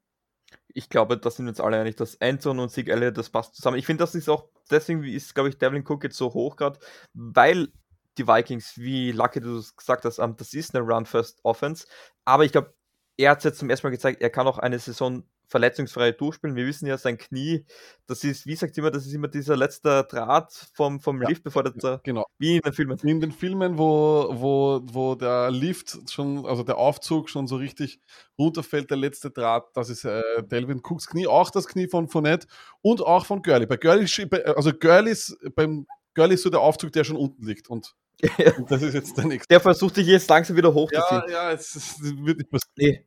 Also das, ich, ich war ja letztes Jahr, ich bin relativ früh für Alexander Madison gegangen, ein Backup Running Back, also der typische Handcuff für, für Cooks. Ähm, Cook ist dann hart und durchgespielt. Ich habe die ganze Zeit einen Running Back gehabt, der mir nichts gebracht hat. War schön. Ich habe immer probiert, den irgendwen anzudrehen. Cook Owner hat nie funktioniert. Ja, aber das ist halt auch Fantasy. Verletzungen, man, ich finde, man sollte nie auf Verletzungen spekulieren. Ich finde, das ist einerseits ähm, man kann es wissenschaftlich nicht berechnen und ich finde es moralisch ist es auch nicht. Man, man sollte nie hoffen, dass sich jemand verletzt. Ich glaube, das ist äh, sportlich gesehen nicht richtig, aber man sollte mal schon noch an die Handcuffs denken, dass sollte sich der verletzen, ähm, dass man einen Plan B hat. Erstens das. Zweitens, ich habe lieber einen Madison und brauche ihn nicht, als wie ich habe ihn dann in dem Moment nicht. Und es kommt auch immer darauf an, so wie es da lag vorher diese zwei Beispiele. Es ist ein Unterschied. Wer hat vorher gesagt, dass Saquon Buckley verletz verletzungsanfällig ist? Das ist halt passiert. Aber bei Gurley und bei Cook weißt du, bei Gurley, das ist Abnutzung einfach. Da weißt du, hey, wenn der Kilometer drauf hat, wird es einfach ja, ein bisschen gefährlich und du weißt, sie sollten eher auf ihm aufpassen und das möchte ich einfach nicht. Ein Running Back holen, wo ich jetzt schon weiß, irgendwann in der Saison werden sie ihm dann sagen, mach mal locker, mach mal halblang. Ich möchte einen, der 40 Mal den Ball kriegen könnte.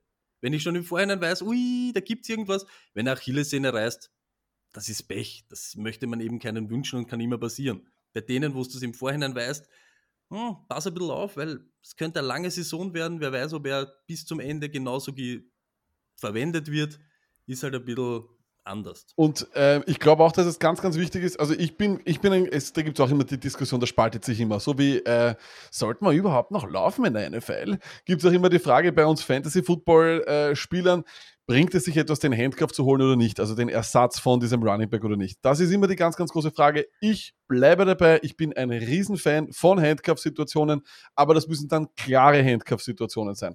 Bestes Beispiel letztes Jahr. CMC, da war es meiner Meinung nach nicht unbedingt eindeutig, ob das dann Mike Davis ist. Da hat es dann auch die Möglichkeit gegeben mit Reggie Bonner von. Klingt blöd, aber das war eigentlich in der Preseason so ein bisschen das Darling. Das ist keine eindeutige Handcuff-Situation. Eindeutige Handcuff-Situation für mich. Tony Pollard zum Beispiel. Hinter Ezekiel Elliott. Da weißt du ganz genau, ist Elliott out, kommt Pollard rein, macht ansatzweise dieselben Punkte und du kannst ihn durchgehend aufstellen. Und da gibt es halt solche Situationen, da muss man sich dann auch natürlich immer die Depth-Chart anschauen. Aber wenn es einen klaren 1er Running Back gibt, gibt es meistens auch einen klaren 2er Running Back. Und zum Beispiel bei CMC dieses Jahr ist es mit, äh, mit Huber, äh, Chuba Hubbard, mit dem, mit dem Rookie zum Beispiel genau eine, äh, deswegen eine für mich Top-Situation, um den First Overall Pick wieder in CMC zu investieren, weil auch die Backup-Situation passt. Und diesen Backup bekommst du dann meistens einen guten Preis. Und es klingt blöd, aber du wirst meistens ist es für dich besser, diesen Handcuff irgendwo in Runde 10 oder 11 zu holen, als irgendeinen Schmutz-Runningback in Runde 6, äh, weil du einfach nur dort noch weiter Tiefe haben willst und, du, und dann geht dir einer von diesen Wide Receivers durch die Finger. Das halt Na, und dann kommt genau immer diese Frage, soll ich in Runde 8 schon Madison nehmen? Wenn du glaubst, ich nehme ihn lieber in Runde 8 und verschwende ein, zwei Runden, als ich war zu gierig und auf einmal habe ich ihn nicht. Das, das, ihr müsst immer so denken. Und Lack hat es aber schön gesagt, für mich ist eh genau dasselbe. Pollard und Sieg, da ist ein Running Back, dahinter ist ein Running Back. Ich habe es immer gesagt, Latavius Murray, hands down, guter Mann. Er wird aber nicht Elvin Kamara. Wenn Elvin Kamara sich verletzt und du hast ihn genommen, bist ja sowieso schon Haas. Und Elvin Kamara ist ein fucking Playmaker. Das ist irgendwas. Das kann alles sein. Es gibt keinen zweiten Elvin Kamara.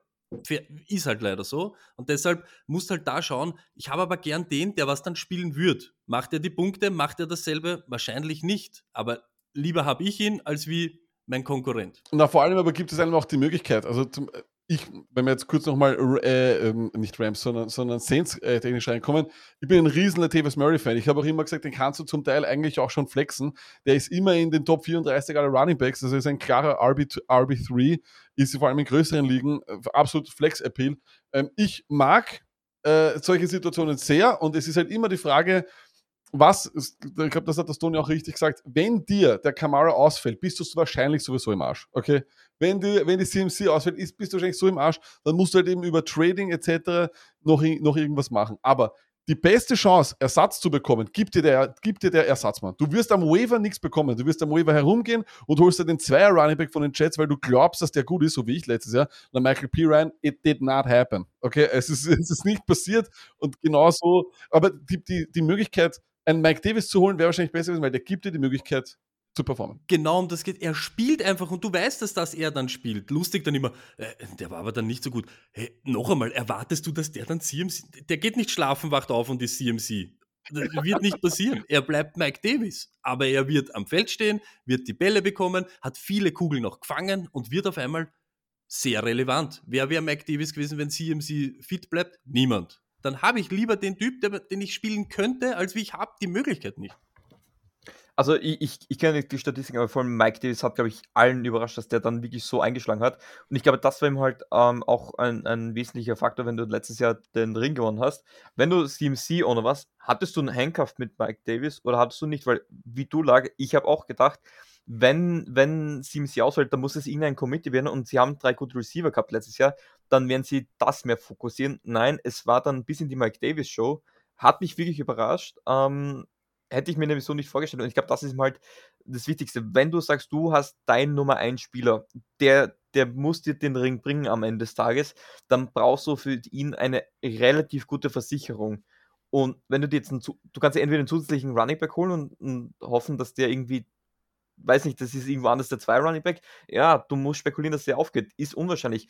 Du weißt, wenn dein Running Back verletzt ist, ist es schon mal nicht schlecht, wenn du da vielleicht einen potenziellen Nummer zwei hast. Er muss ja nicht, er muss ja nicht der Nummer, er muss ja nicht der Starter sein. Das ist ja unwahrscheinlich, aber es kann passieren. Und ich glaube, es ist dann nie schlecht, dass du sagst, du hast das Running Back Team von einer Mannschaft. Ich glaube, dass man es dann eher aufs Mannschaft, aufs Mannschaft ähm, Level Genau sieht. um das geht. Und es ist ja genau das. Hast du vorher CMC gehabt, wirst du ja relativ performt haben. Und dann in dem Fall am Waiver mit alle streiten, ob du Mike Davis bekommst oder nicht, bitte nicht. Ich habe ihn lieber und verwende ihn nicht, als wie ich muss in dem Moment, wo er auf einmal wertvoll wird, mit 30 anderen Leuten um den Typen irgendwie bieten, beziehungsweise hoffen, dass ich schlecht positioniert bin, dass ich ihn ja kriege. Oder, oder eben, du musst, du musst, den, du musst ein Trade-Angebot rausknallen, wo es ja dann auch natürlich, der weiß natürlich, ja, der, du brauchst diesen Typen und der zieht dich dann nackt aus. Also der brauchst du, der gehst nackt heim und im, im Notfall, im, im schlimmsten Fall, kaufst du vielleicht nicht mal das, was es wirklich ist. Also gute Handcuff-Situationen immer sich anschauen, die Depth-Charts, wer steht wo, wie. Vor allem sehr, sehr oft sagt auch das Investment, das in einem Spieler ist, etwas aus. Also vielleicht, wenn wir dann vielleicht auch weitergehen zu, zu Wide Receiver, nur als, nur als Beispiel, das haben, das haben wir letztes Jahr wirklich nicht hoch genug auf dem Zettel gehabt. Robbie Anderson hat einen Haufen Kohle bekommen von den Panthers. Damit er das macht, was er Die, die geben dem doch nicht Kohle und sagen, na, das ist wahrscheinlich unser Dreier-Wide Receiver. Also auch schauen, wenn irgendein Backup Running Kohle bekommen hat, dann ist es meistens ein Zeichen, hey, du sollst spielen es gibt schon viele dumme Teams in der NFL, aber nicht allzu viele, die Leuten Geld geben, die halt nicht spielen werden. Genau. Ähm, aber schön, dass du sagst, äh, Handcuffs war nämlich ein wichtiger Punkt, aber ich glaube, den haben wir damit gut beschrieben. Ähm, ich ich kann es selber nur aus dem letzten Jahr erzählen. Ich bin verhungert an, Wide, äh, an Running Backs, weil ich bin heavy on Wide Receiver gegangen. Meine Running Backs waren Eckler und Ingram letztes Jahr. Eckler verletzte und Ingram war irgendwas, weil ich mir gedacht, das könnte mein Stil in Runde 6 oder so werden. Ja, und es gibt nichts Schlimmeres, wenn du durch eine Saison dich durchplagst ähm, wo du weißt, du hast so ein gutes Team, aber dir fällt einfach zumindest dieser eine scheiß Running Back, der du zumindest diese konstant PPR 12 Punkte, ich wäre schon glücklich gewesen. 12 Punkte, nein, es, du musst jedes Mal hoffen, dass sie irgendwie durchdrehen. Ich glaube, das sind auch zwei wichtige Be Begriffe, die man bei jedem Spieler erörtern muss: Floor und Ceiling. Ja. Ähm, ich glaube, für die, die das noch nicht kennen, Sony Duck kann es eigentlich, äh, wer schnell erklären von euch, was Floor und Ceiling Floor ist. heißt einfach nur, dass er, dass der Spieler, egal wie, meistens einen äh, performt, weil er halt zum Beispiel immer fünf bis sechs Bälle fängt. Das ist einfach klar. Das ist dann die Frage, was er daraus macht. Äh, Ceiling heißt, dass er auch komplett durchdrehen kann. Ja? Also ein gutes Beispiel ist zum Beispiel ein Jarvis Landry, wird viele, viele kürzere Bälle fangen. Ich glaube, er ist ja noch immer der Rekordhalter in 2,4 Yards per Carry. äh, Entschuldigung, per, per, Reception. per Reception, genau so ist es. Aber auf der anderen Seite gibt es dann halt, wie gesagt, Leute, die komplett durchdrehen können, aber halt eben kein Floor haben, wie die sogenannte Psychoflex, wie wir sagen, Mike Williams, der äh, von den Chargers, der macht in einer Woche null und im nächsten halt mit drei Catches, drei Touchdowns und äh, 200 Yards geht er durch und hat halt eben keinen Floor, aber dafür ein sehr hohes Ceiling. So kann man sich das vielleicht vorstellen. Genau, das sind ja die so bekannten Ritzer. Ähm, ja. Zu denen kommen wir dann später eh noch, weil die sind auch ähm, gar nicht mal so, äh, so irrelevant, vor allem wenn wir über die Flex Position reden.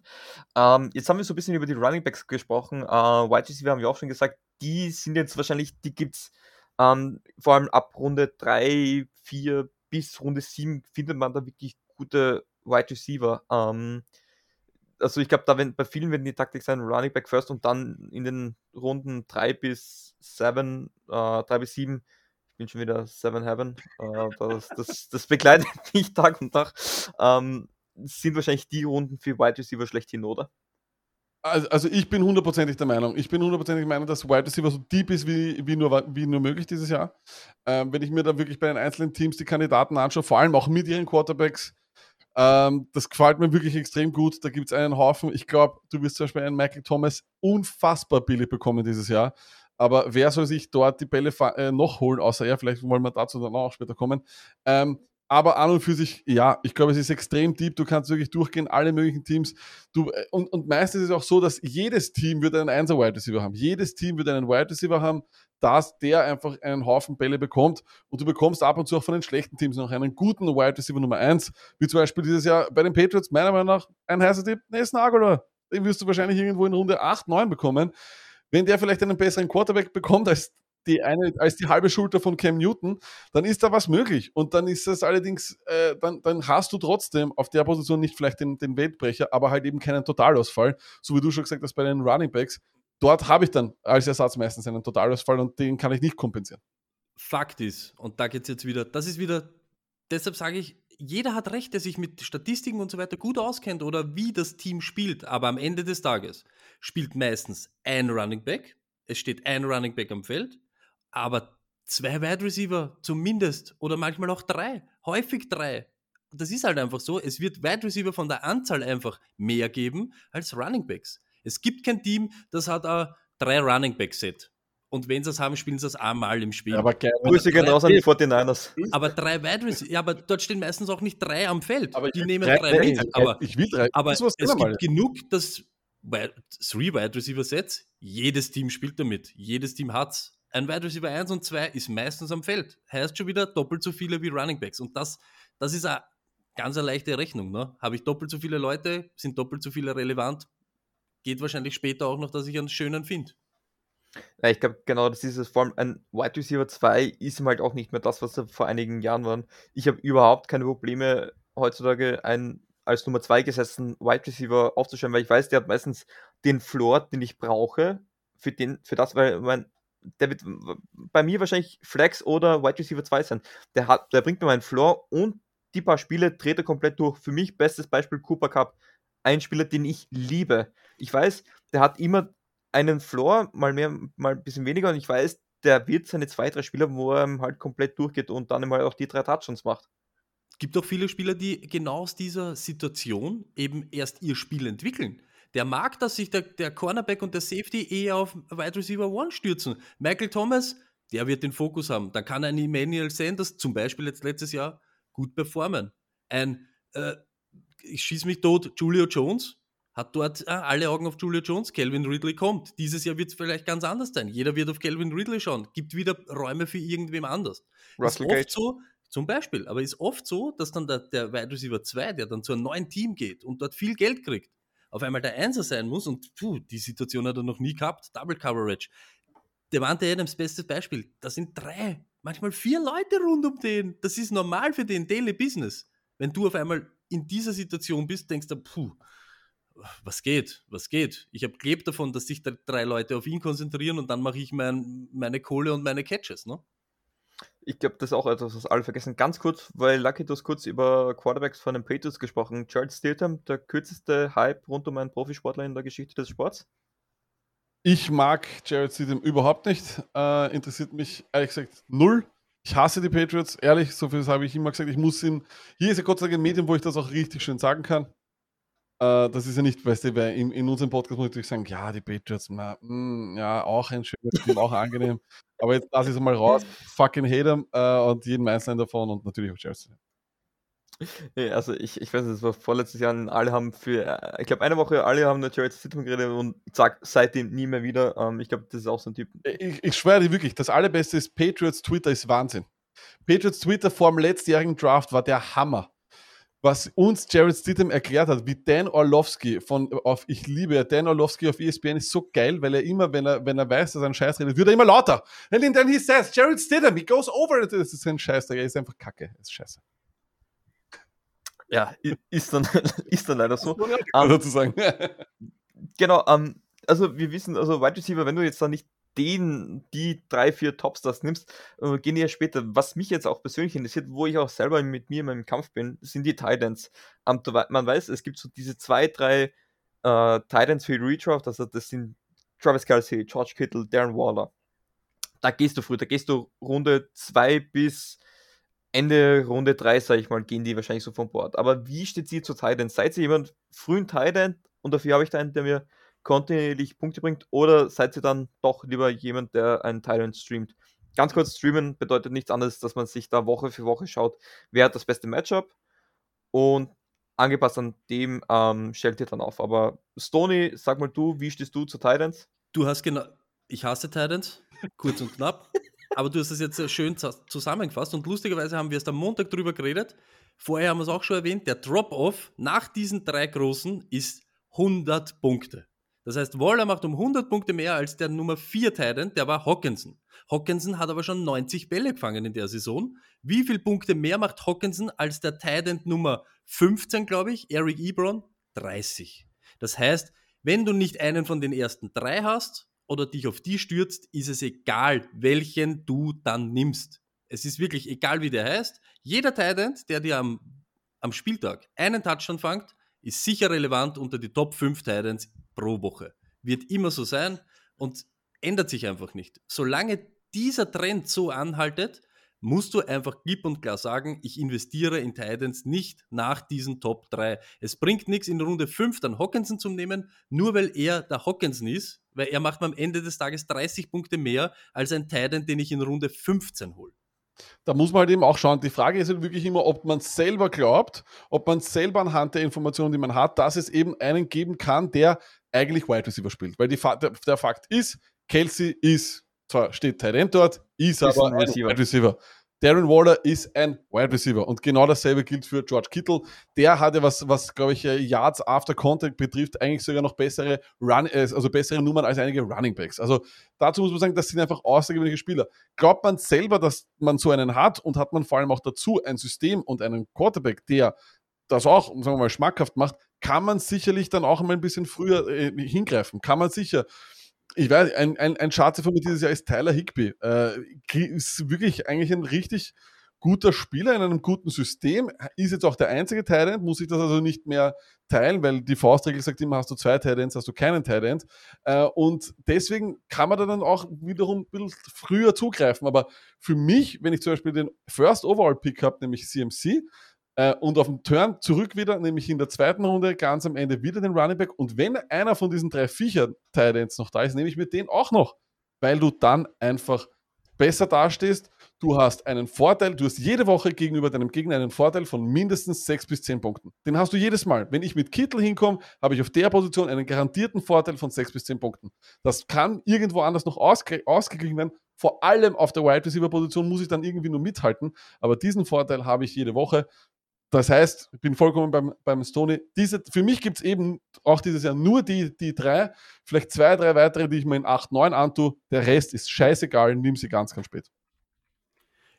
Man muss, man muss nur kurz noch sagen, es ist ein Unterschied, ob ich, wenn der, wenn der Lack jetzt sagt, den nehme ich früher, ob er da redet von in Runde 10 oder Runde 8 oder du musst von statt Runde 5 wahrscheinlich einen in Runde 3 nehmen. Ist ein Mörderunterschied, weil du verzichtest ja in dem Moment auf einem Spieler, den du sonst in Runde 3 nehmen würdest. Und da musst du halt dann schon schauen, macht man der um so viele Punkte mehr als den Spieler, den ich jetzt haben könnte.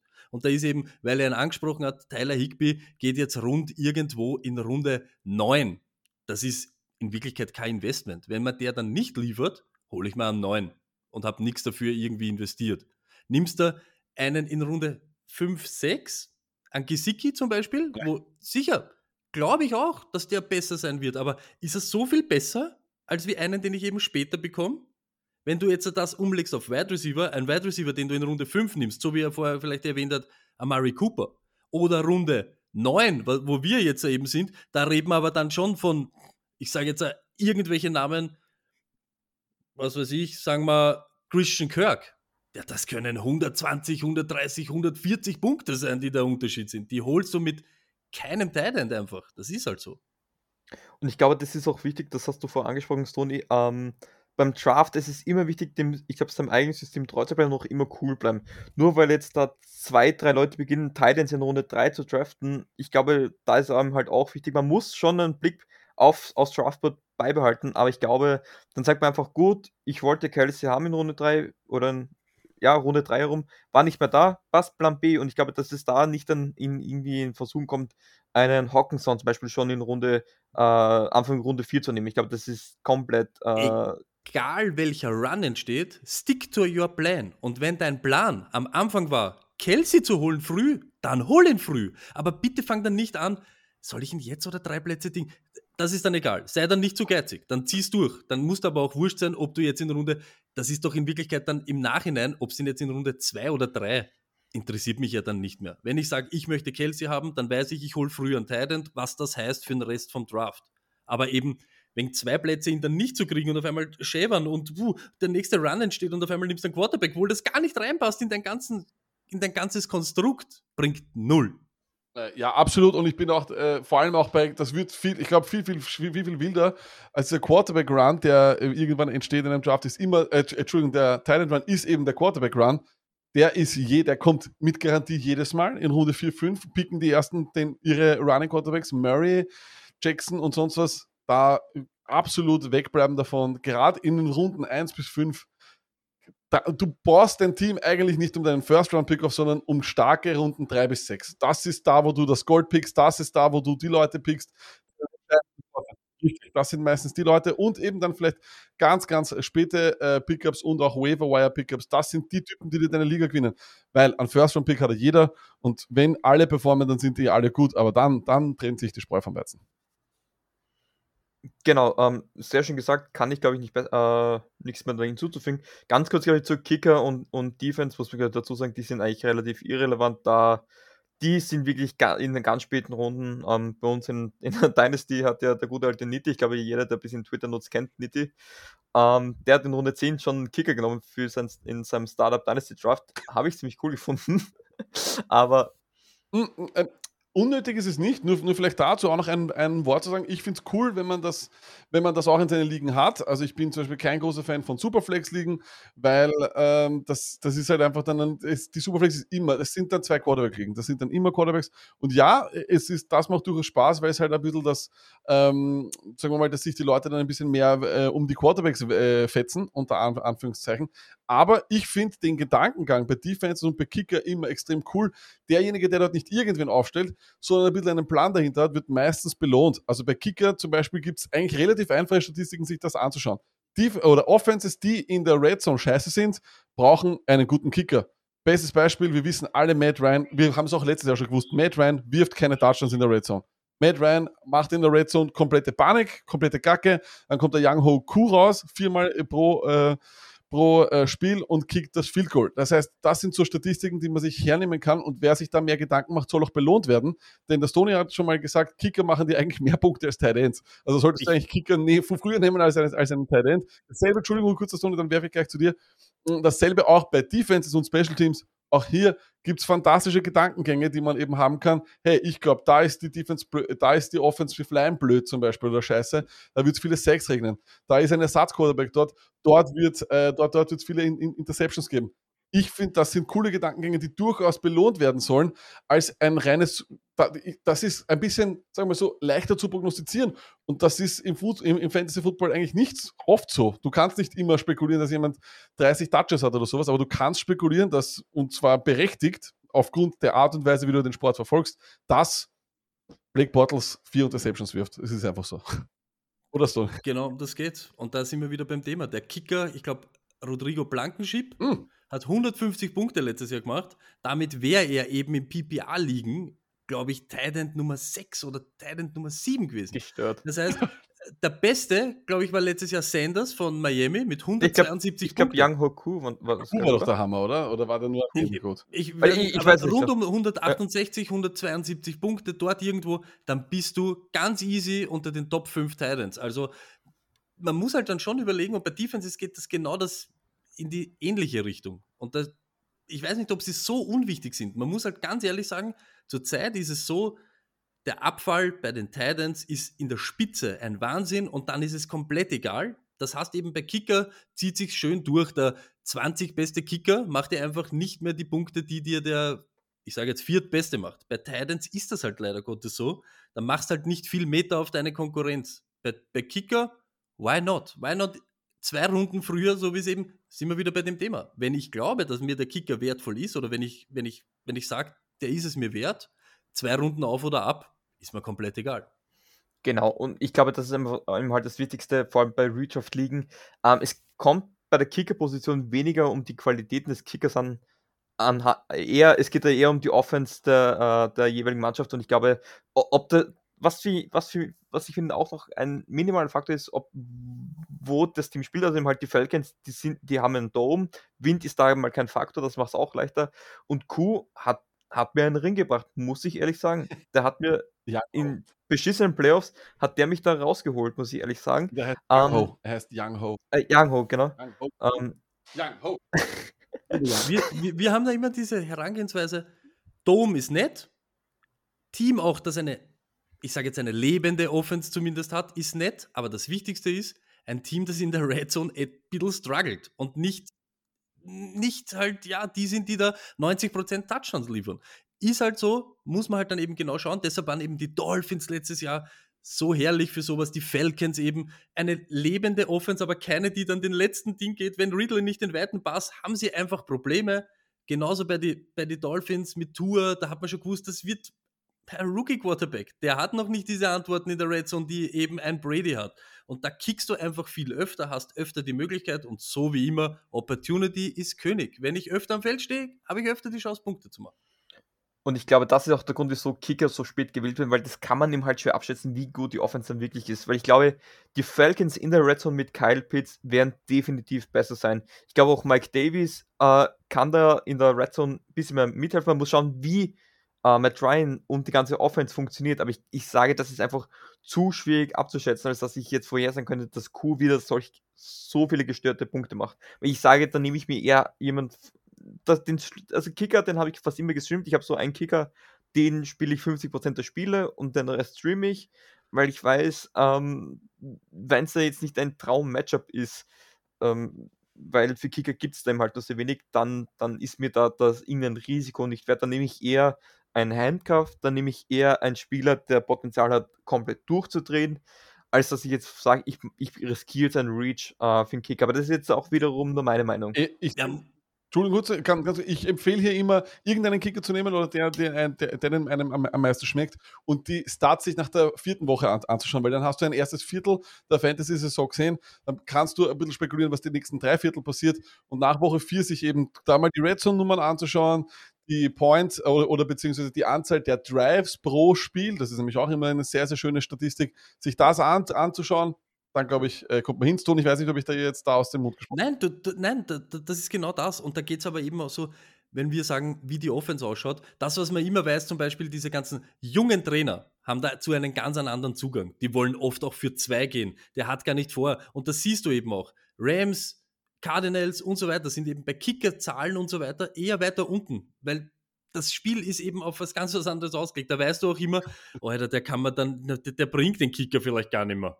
Da, mit dem musst du schon irgendwie, musst dich auch, auch, schon auf das einstellen, wenn du von dem Team den Kicker hast. Und da ist eben genau das, was der Lack sagt. Du siehst ja dann, wie sich das so am Anfang entwickelt. Oft machen wir es so, dass wir in Redraft-Drafts keinen Kicker nehmen, einfach einen Spieler mehr, so wie du es vorher gesagt hast. Vielleicht kommt ja der Jules, weißt du, im Trainingscamp wird auf einmal der Nummer. Letztes Jahr hättest du so gern Robinson einfach so gehabt und siehst, top. Und dann holst du nach drei Wochen einen Kicker, wo genau diese Faktoren irgendwie auch einfließen und bist sicher happy. Es geht noch immer um Kicker, also. Genau, ich glaube, das, ich glaube, das äh, fasst es schön zusammen. Ähm, ich habe jetzt mal nachgeschaut, wir sind ein Saints-Podcast. Ähm, deswegen habe ich mir auch vorgenommen, weil die Saints sind ja ein schwieriges Team, glaube ich, was Fantasy angeht, oder sehr kontrovers. Ähm, alle lieben Kamara, ich glaube, alle hassen Sean Payton, wenn es um Fantasy geht. Ähm, aber ja, ich glaube, das ist an vielen natürlich auch Geschmackssache. Aber ich finde halt, die Saints sind ein sehr interessantes Team von jetzt ohne Drew Brees das erste Jahr. Ähm, und deswegen möchte ich auch die noch kurz durchbesprechen. Und ich würde auch am besten mit der Quarterback-Position beginnen. James Winston äh, gegen Taysom Hill. Wen würdet ihr persönlich nur rein auf Fantasy äh, technisch gesehen eher als Starter sehen? Darf ich? Also ich bin ich, ich liebe James Winston. Ich liebe James Winston und ich glaube, dass James Winston hundertprozentig noch immer irgendwo das Talent in sich drinnen hat, um ein Starting Quarterback zu werden. Ähm, ich erinnere da nur an die legendäre 30-30-Saison, die da waren. Es war übrigens eine 33-30-Saison. Er war am Ende Quarterback 3 im Fantasy Football. Also uns sind Interceptions fast egal. Ich liebe James Winston und ich würde mir wünschen, dass ihm die Schlüssel zum Auto gegeben werden und dass er der Starting Quarterback dort wird. Sean Payton, er braucht auch Geduld und er sollte endlich seinen Backup Titan Backup lassen. Stoney, was sagst du? Ich liebe Taysom Hill und ich will, dass Taysom Hill die Schlüssel bekommt für die Karre. Eines muss immer bewusst sein und das ist ein ganz ein großes Problem und dann schiebe ich das schon alles weg. Erstens einmal, Taysom Hill ist ein, ein geiler Fantasy-Quarterback. Ob er, ob er Throwing Mechanics hat oder nicht, ist mir egal. Der Typ hat Reifen statt Füße, macht damit alles. Er ist ein Typ, der immer was kreiert und das möchte ich in meinem Fantasy-Quarterback einfach haben. Genau sowas. Auch vielleicht so dieses gewisse Unbekannte. Da, wo es problematisch wird für mich und deshalb der, der Quarterback dahinter. Es geht mir nicht um James Winston. Es könnte ein jeder, jeder Name dort sein. Was klar ist, an der Goal-Line und in der Red Zone bringt Sean Payton in jedem Spiel, zumindest zweimal, dreimal, irgendein crazy Package mit Taysom Hill. Auch wenn James Winston der Starter sein wird von den New Orleans Saints, du hast ein Problem. Taysom Hill wird öfter am Feld stehen, was dir, als was dir lieb ist.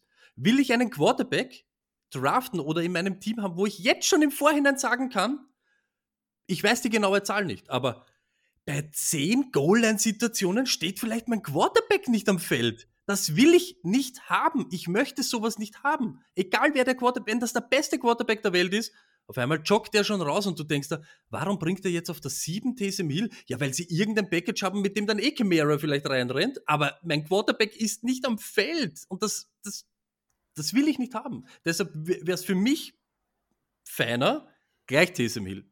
Da weißt okay, der James wird nicht reinjoggen, da auf der 5 und äh, ein Pistol Package. Verschrei's oder, nicht, verschrei's nicht, verschrei's ja, möglich, nicht. möglich. Ist es schon Pate nicht, aber ich sage einfach, es die ist Situation, die Ausgangssituation würde mir nicht taugen, wenn ich immer wieder diesen Taysom Hill dann sehe. Ich, ich, ich glaube, ich habe auch Angst, dass, es, dass die Antwort sowieso Quarterback by Committee ist. Es fühlt sich ja fast so an. Es ist traurig, es ist aber wahr. Für mich, für mich die Ideallösung wäre wirklich, ich weiß nicht, ich weiß nicht, inwieweit Taysom Hill Fluch ist. Er ist ein toller Spieler und es ist, es ist super angenehm und es ist toll, weil wirklich, äh, Typ, typ spielt Gunner oder ich glaube, das erste Mal, dass ich ihn gesehen habe, hat er Gunner gespielt on Special Teams. I mean, Gunner love the guy, ja. Er ist wirklich ein cooler Typ, aber ich weiß nicht, ob er der ausschlaggebende Punkt sein kann, ob er, äh, ich glaube nicht, dass du, oder sagen wir so, ich würde eher mehr Zeit investieren, um James Winston als einen Starter aufzubauen, um aus ihm das Talent rauszuholen, das ihn zu einem hohen Draftpick gemacht hat, als er sich mit einem, und übrigens auch schon sehr, sehr alten eigentlich, Taysom Hill hier versucht, was aufzubauen. Ich glaube, dass sich die Saints damit selber keine Gefallen tun. Aus Real Football-Sicht und aus echter Football-Sicht finde ich, mag ich einfach James Winston, habe ich ihn immer mögen. Du, du musst James Winston, spätestens seitdem er die mit dem W die, die Finger abschneidet, musst du ihn lieben. Äh, und ähm, mir würde auch nichts mehr gefallen, als, wie, als wenn er wie ein Phönix aus der Asche einfach zurückkommt irgendwie hat er was extrem Sympathisches und, äh, und er ist ein guter Fantasy Quarterback. Das war er immer. Die Leute haben immer gelacht über ihn, aber er war immer Gold im Fantasy. Das ist so. Von dem muss man sich lösen. Wenn man Fantasy spielt, musst du dich von dem lösen. Es ist mir egal. Wenn der drei Interceptions wirft, das ist ja immer das Lustige. Drei Interceptions sind im Fantasy minus sechs Punkte. Wenn der gleichzeitig jetzt 60 Yards rennt, bist du auf null. Kann dir komplett wurscht sein. Eine Interception ist, okay, hat er es halt geworfen. Wenn er dann nachlegt, ist es komplett egal. Und Luck hat recht. James Winston selber, die Personalie, Top Fantasy Quarterback. Gibt's nicht. Aber ich möchte einfach keinen, keinen Quarterback haben, wo immer wieder irgendein anderer rauskommt. Das wird mir einfach am Zager gehen. Was wird's, Jules? Wird's, wird's, wird's QB bei Committee oder wen siehst du als äh, am weitesten oben? Um, ähm, das ist jetzt immer halt immer so die Problematik. Bei mir ist immer Mind versus Matter, weil ich, ich, ich, ich, ich liebe James Winston, ich finde ihn total sympathisch, aber ich, ich mag, was ich in, James, äh, in, na, in Taysom Hill gesehen habe. Ähm, ich, ich sehe seit circa zwei Wochen jeden Tag äh, an die zwei Stunden Tape von Taysom Hill und von BYU bis NFL, wovon es leider nur sehr wenig gibt. Ähm, es gibt mir sehr viel, was mir da wirklich gefällt.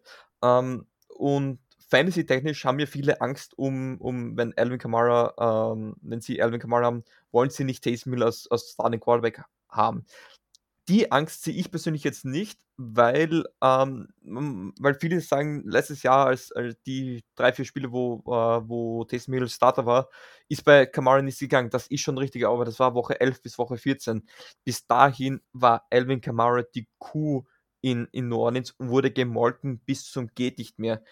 Dem kam es daher auch entgegen, dass da mal ein bisschen, äh, dass du da einen Quarterback hast, der da auch ein bisschen ähm, Druck von dir nimmt und das, man hat aus dem Jahr zuvor gesehen, da war Kamara das halbe Jahr angeschlagen und das war ihm im Endeffekt nichts.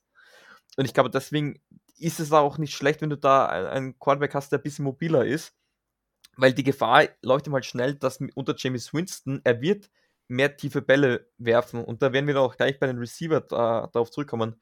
Aber Alvin Kamara mit James Winston, ich glaube, das wird sogar schlechter funktionieren als Alvin Kamara mit Taysom Hill. Das ist jetzt meine Vermutung. Bis jetzt hat es natürlich nie funktioniert, weil wenn Taysom Hill mit Aaron Kamara im Feld stand, war es immer die Read-Option, die zu 90% Taysom Hill genommen hat. Wenn Taysom Hill aber der Starter sein sollte über eine Saison, ich glaube, Evelyn Kamara würde davon profitieren. Ich glaube, die Goal-Line wäre da vielleicht das einzige Problem. Goal-Line wäre ein einziges Problem. Das ist ein Riesenproblem. Aber die Goal-Line ist sowieso ein Problem, weil es kann auch Winston der Starter sein und Taysom Hill nimmt dann den Goal-Line-Touch. Es ist sowieso, dieses Problem wirst du nie wegbekommen. Nur ich sag dir eines, Jules. Äh, Elvin fucking Kamara. Es ist wurscht, wer Quarterback ist und wenn es wir sind. Er wird liefern. Und jeder, der sagt, er hat zwischen 11 und was, 15 nicht performt, nehmen wir das Crazy Game aus Woche 16, schaut es euch an. Es waren jedes Mal 15 Punkte. Also äh, man muss da schon immer die Kirche im Dorf lassen. Ja. Das, was, das, was dann zeitweise das Problem sein wird, Taysom Hill wird genauso mit der Kugel laufen und er wird Rushing Touchdowns machen. Das ist einfach, das ist einfach so. Aber ich garantiere, er wird, er wird die trotzdem machen, egal wer Quarterback ist. Macht euch keine Sorgen um Elvin Kamara. Der Luck hat selber gesagt, er hat jetzt eine ganze Offseason. Elvin Kamara ist der fucking Guy in New Orleans. Wenn die Saints gewinnen wollen und erfolgreich sein wollen, müssen sie Wege finden, den Typen einzusetzen, egal wer der Quarterback ist. Elvin Kamara ist safe. Und dazu nur noch eines zu sagen, vollkommen richtig äh, es ist im Endeffekt deswegen egal, weil du mit den ersten 10 oder 12 Picks in diesen ersten 12 Picks möchtest du ja grundsätzlich nicht verscheißen. Das ist das Allerwichtigste ist, keinen Scheiß zu machen. Hol dir, du, du, kannst schon hoffen, dass es der RB1 wird, irgendeiner von denen, aber im besten Fall ist er der RB5 oder 6 und dann hast du trotzdem keinen Scheiß gebaut, okay? Das ist mal vielleicht das Allerwichtigste und da gehst du mit Kamara immer richtig. Aber das Problem ist, es ist kein Problem, aber das ist richtig, wenn Taysom Hill ganz klar ein Starter sein wird und jeden Down da ist, muss einfach aus der Logik Kamara regressieren. Ist einfach so. Das ist einfach ein Fakt. Weniger Dump-Offs, mehr Rushes vom Quarterback, ganz einfach. Dann wird er regressieren. Das, was, aber das, was viel öfter sein wird, und das war eben auch das Problem. Jeder hat gewusst, Taysom Hill wird dich nicht durch die Luft schlagen. Überhaupt, wenn Michael Thomas nicht da ist. Ist einfach so. Stacked Boxes, auch für Chimera, für jeden, der was dann dort ist, da war halt dann alles zu und das ist, das, das spielt so viel mit. Da kann so viel eben mit Winston ganz neue äh, Sachen aufgehen, die es vorher nicht gegeben hat. Genauso jetzt mit Taysom Hill eine ganze Offseason. Ich glaube, wir brauchen uns über Elvin Kamara wirklich keine Sorgen machen. Nee, vom, ich glaube, Kamara, dann straftest du, den, dass du den jeden, jede Woche startest und da denkst du auch nicht nach. Nicht da, da denkst du, du denkst nicht nach, ah, das Matchup ist, ist schlecht. Nee, Kamara ist einer von den wenigen Typen, ja. da scheißt du aufs Matchup. Ähm, ganz kurz bei den Quarterbacks, ein Tipp, den ich jedem Fantasy-Spieler mitgeben kann und möchte, ist, ähm, beobachten, wie sich in den Training, äh, Trainingcamps ähm, Ian Book tut. Auch wenn er natürlich in der Saison kein Faktor spielen wird, es kommt darauf an. Weil sollte Jimmy Swinson der Starter sein, wovon man durchaus ausgehen kann, ähm, wird Taysom Hill nur dann diese ähm, Swiss Army Knife ähm, Rolle wieder übernehmen, wenn es einen grundsätzlichen äh, Nummer 2 Quarterback gibt. Und da muss man mal schauen, ob Ian Book soweit ist. Und sollte es heißen, wie bei den Packers mit John Love, der tut sich da ein bisschen schwer, ist Taysom Hill automatisch Quarterback 2. Und dann ist automatisch klar, dass Taysom Hill so gut wie nicht am Feld stehen wird. Dann siehst du dann vielleicht ein, zwei Plays pro Spiel, aber ich glaube mehr auch nicht. Und ich glaube, sollte sich Ian Book auch eher schwer tun, ist es auch, das ist jetzt nur meine Meinung, eher ein Faktor, dass Taysom Hill der Starter sein wird. Weil ja weil ich glaube, wenn, weil du kriegst, wenn Ian Book nicht funktioniert oder nicht als Backup fun äh, fungieren kann, hast du in Taysom Hill de facto nichts. Und auch wenn es die 140 Millionen de facto jetzt äh, nichts sind, weil das ist, das, das muss nicht ausgezahlt werden, ähm, du hast einen Spieler mit so viel Potenzial, den du aber nicht einsetzen kannst. Deswegen ich glaube daran, dass Taysom Hill auch deswegen der Starter wird, weil du mehr aus ihm rauskriegst. Ich, ich stelle mir immer die Frage, natürlich, MVP-Race wird keiner, keiner von Saints sein, kein Kamara, kein Thomas, kein Quarterback. Aber nur von der Spielweise her ist Taysom Hill eher das, was die moderne NFL ist. Das sind diese, diese mobilen Quarterbacks, das sind diese Freaking Plays, also dieses auf einem Bein, diesen Side-on-Throws. Das ist sogar Taysom Hill. Ich, ich, ich, es wird dazu noch eine Folge kommen, wo, ich, wo wir nur über Taysom Hill sprechen. Der Typ hat, er ist sehr interessant im halt. Und für Fantasy, glaube ich, würden die, äh, die Spieler, die jetzt schon präsent sind, noch mehr profitieren oder zumindest gleich viel. Aber dafür die anderen, die weniger bekannten, wie ein Drake und Smith, dafür weniger. Im Vergleich dazu James Winston, ein Paradies für Receiver. Da kannst du einen Reach machen in den späten Runden, da wird irgendwer komplett durchdrehen. Ähm, aber ja, ich glaube, ich glaube, bei Quarterbacks, da heißt es, die Camps abzuwarten, wie sich da was entwickelt. Ähm, ab Juni, Juli werden wir da, glaube ich, dann mehr wissen. Guter Input auf jeden Fall, äh, weil das ist natürlich absolut richtig. Du, du, Backup-Quarterback ist eine extrem wichtige Position. Und wenn dein Backup-Quarterback äh, Gunner spielt und äh, an der Goal-Line blockt, äh, dann, dann, dann das wird natürlich mehr. Also das ist ein sehr guter Input, an den ich jetzt ehrlich gesagt nicht gedacht hätte, aber das finde ich toll. Ich glaube, die Saints sind das einzige Team, wo es relevant ist, wer Quarterback Nummer 3 ist. Aber genau, ähm, dann hätte ich gesagt, Running Backs, ich glaube, das ist schnell durch. Äh, Kamara. Eines nur dazu, sage ich nochmal. Äh, Latavius Murray in späten Runden für mich Gold wert. Vor allem, wenn, und das hat man auch schon gehört, hier mehrfach der Lauf forciert wird und vielleicht noch einmal ein paar äh, Rushing Attempts pro Spiel mehr für Latavius Murray rausschauen, weil vielleicht Kamara auch ein bisschen geschont wird. Ich liebe Latavius Murray und er hat immer performt. Er kann Trade-Bait sein in späten Runden, äh, wenn was passiert oder wenn er gut performt und in großen Ligen sowieso ist er wahrscheinlich sogar RB2. Es muss nichts passieren, dass er Wert hat, ist einfach so. Let Murray hat Standalone schon genug Wert, aber weil, weil, das jetzt kommen ist mit den Attempts oder den Touches, Elvin Kamara hat 187 Mal ein Rush Attempt von es ist so wenig, die Zahl ist so gering von diesen Top-Leuten, die wird immer konstant dort irgendwo bleiben. Er wird zwischen 11 und 15 Mal den Ball bekommen. Und wenn dann der Lauf forciert wird und das mehr noch für, für Let Murray unter Anführungszeichen heißt oder abfällt, umso besser. Let Murray auch ohne Elvin Kamara genug Value als Handcuff auf alle Fälle, auf eben diese Fallback-Version. Und ja, Elvin ist, ja. Gott. Und ich glaube, Murray. Action. Und ich glaube, da kann ich jetzt, äh, möchte ich wieder ein bisschen Hype um Latavius Murray starten. Ich glaube, heuer auch mit einem Einspieltag mehr wird er relevanter, weil die Saints müssen mehr von der Offense machen. Die Defense war letztes Jahr sehr gut. Ähm, sie haben auch einen Großteil der Starter, aber die Tiefe fehlt nicht. Also es kann sein, dass die Defense ein Problem wird. Die Offense muss Spiele gewinnen und das heißt Kamara Show.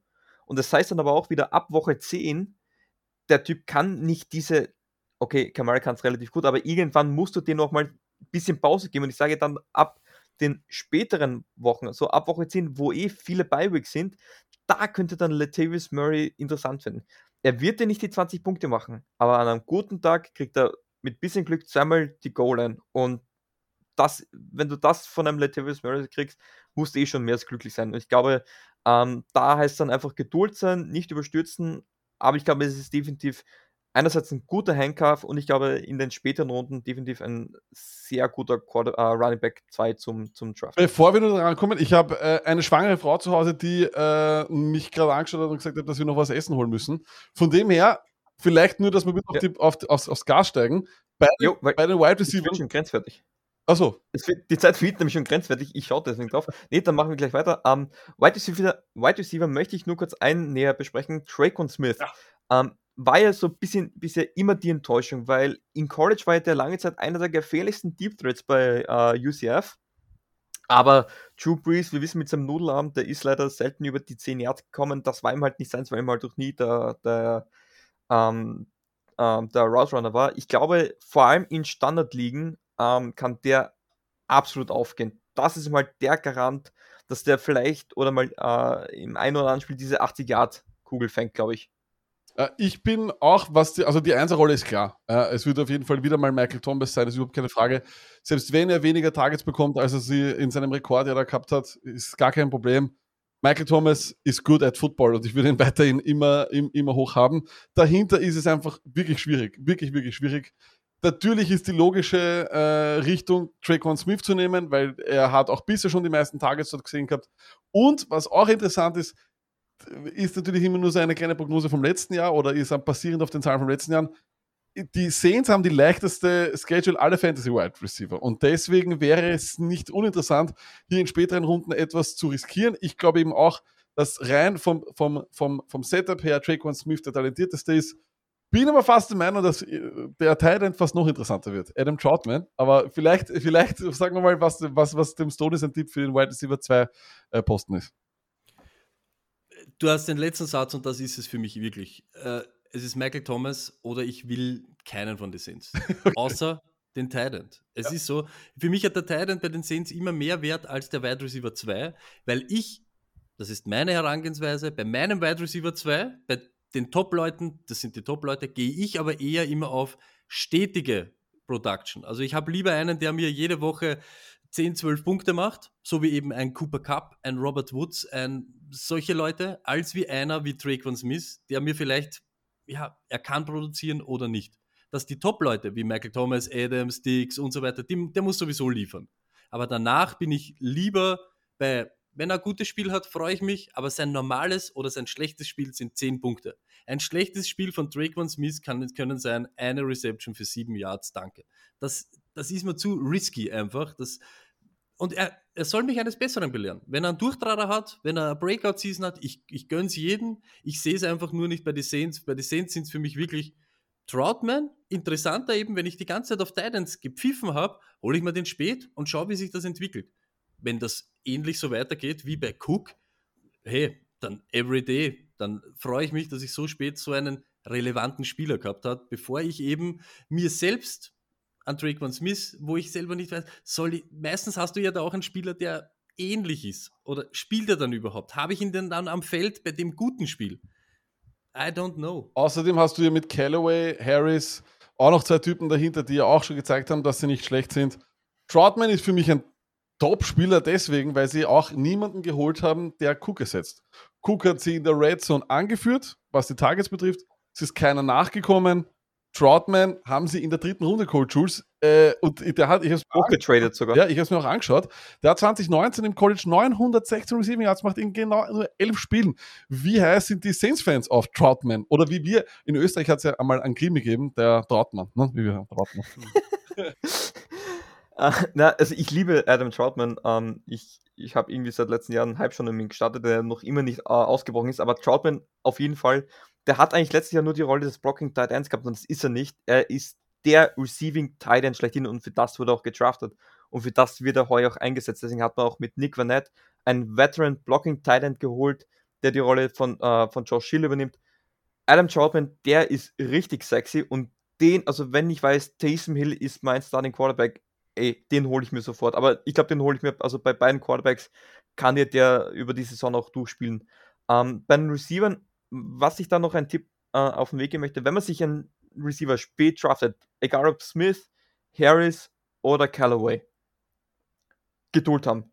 Die ersten Wochen sind schwierig. Es ist ein neuer Quarterback, man muss schauen wenn ab Woche 4 noch wirklich gar nichts ist, dann von mir droppen. Aber wenn man bis dahin mal nicht wirklich Fisch, nicht Fleisch, wartet es noch zur Not ab, wenn ihr es euch erlauben könnt. Ab Woche 4 ist noch nichts verloren und ich glaube, da ist dann bei den Receivern wirklich Geduld haben. Zu Thomas Kamara, da muss man, glaube ich, nicht sagen, die, die werden auch durchgehend liefern müssen. Die, also Thomas wird der Nummer 1 Receiver sein. Das hat man bei Taysom schön gesehen. Der hat im Schnitt über äh, 10 Receptions für, für über 100, 100 Yards gehabt. 20 Punkte ohne Touchdown, eh, das nehme ich sofort PPR. Easy. Ja. Aus Michael Thomas ist Michael Thomas. So ist es. Immer noch. Wunderschöner Value, weil der wird wunderschön fallen in Draft. Ich glaube, ja. den habe ich in, im Dynasty habe ich den äh, rund, äh, Mitte Runde 3 bekommen. Sage ich Dankeschön an der Stelle. Ja, ja. Ähm, und dann hätte ich gesagt, weil Lucky deine Freundin wartet, ähm, da will ich lange nicht zu lange aufhalten, weil ich weiß, wie meine immer so schnell einen Stress man kann, weil ich bin jetzt schon richtig abgelenkt, weil ich habe schon drei Nachrichten bekommen. das verunsichert immer. Wir sind alle unter Druck. Uh, und Stoney schaut da nur und fragt sich, was da gerade alles abgeht. Nee, ähm, ich hätte gesagt, vielen herzlichen Dank. Ihr habt mir wirklich ein Kindeswunsch, ist vielleicht übertrieben, so lange noch nicht, aber ein Wunsch aus Jugendzeiten erfüllt, dass ich mal mit euch aufnehmen kann. Ich konnte jetzt über eineinhalb Stunden über Fantasy Football reden. Es war mir das Blumenpflücken, wie man bei uns in Graz sagt, ein Blumenpflücken, weil das mit Volksfest ist ein bisschen verpönt bei uns. Ähm, kann ich nochmal sagen, vielen herzlichen Dank. Ähm, schaut auf jeden Fall bei Stone Luck vorbei. Äh, in der Videobeschreibung seht ihr dann noch immer alle Links. Ähm, und ja, ich gebe euch das Wort zum Schluss ab. Who that? Who that? Let's go! Elvin! Let's go! Genau, und dann beende ich die Folge mit, einem wunderschönen, mit den wunderschönen Worten Who that?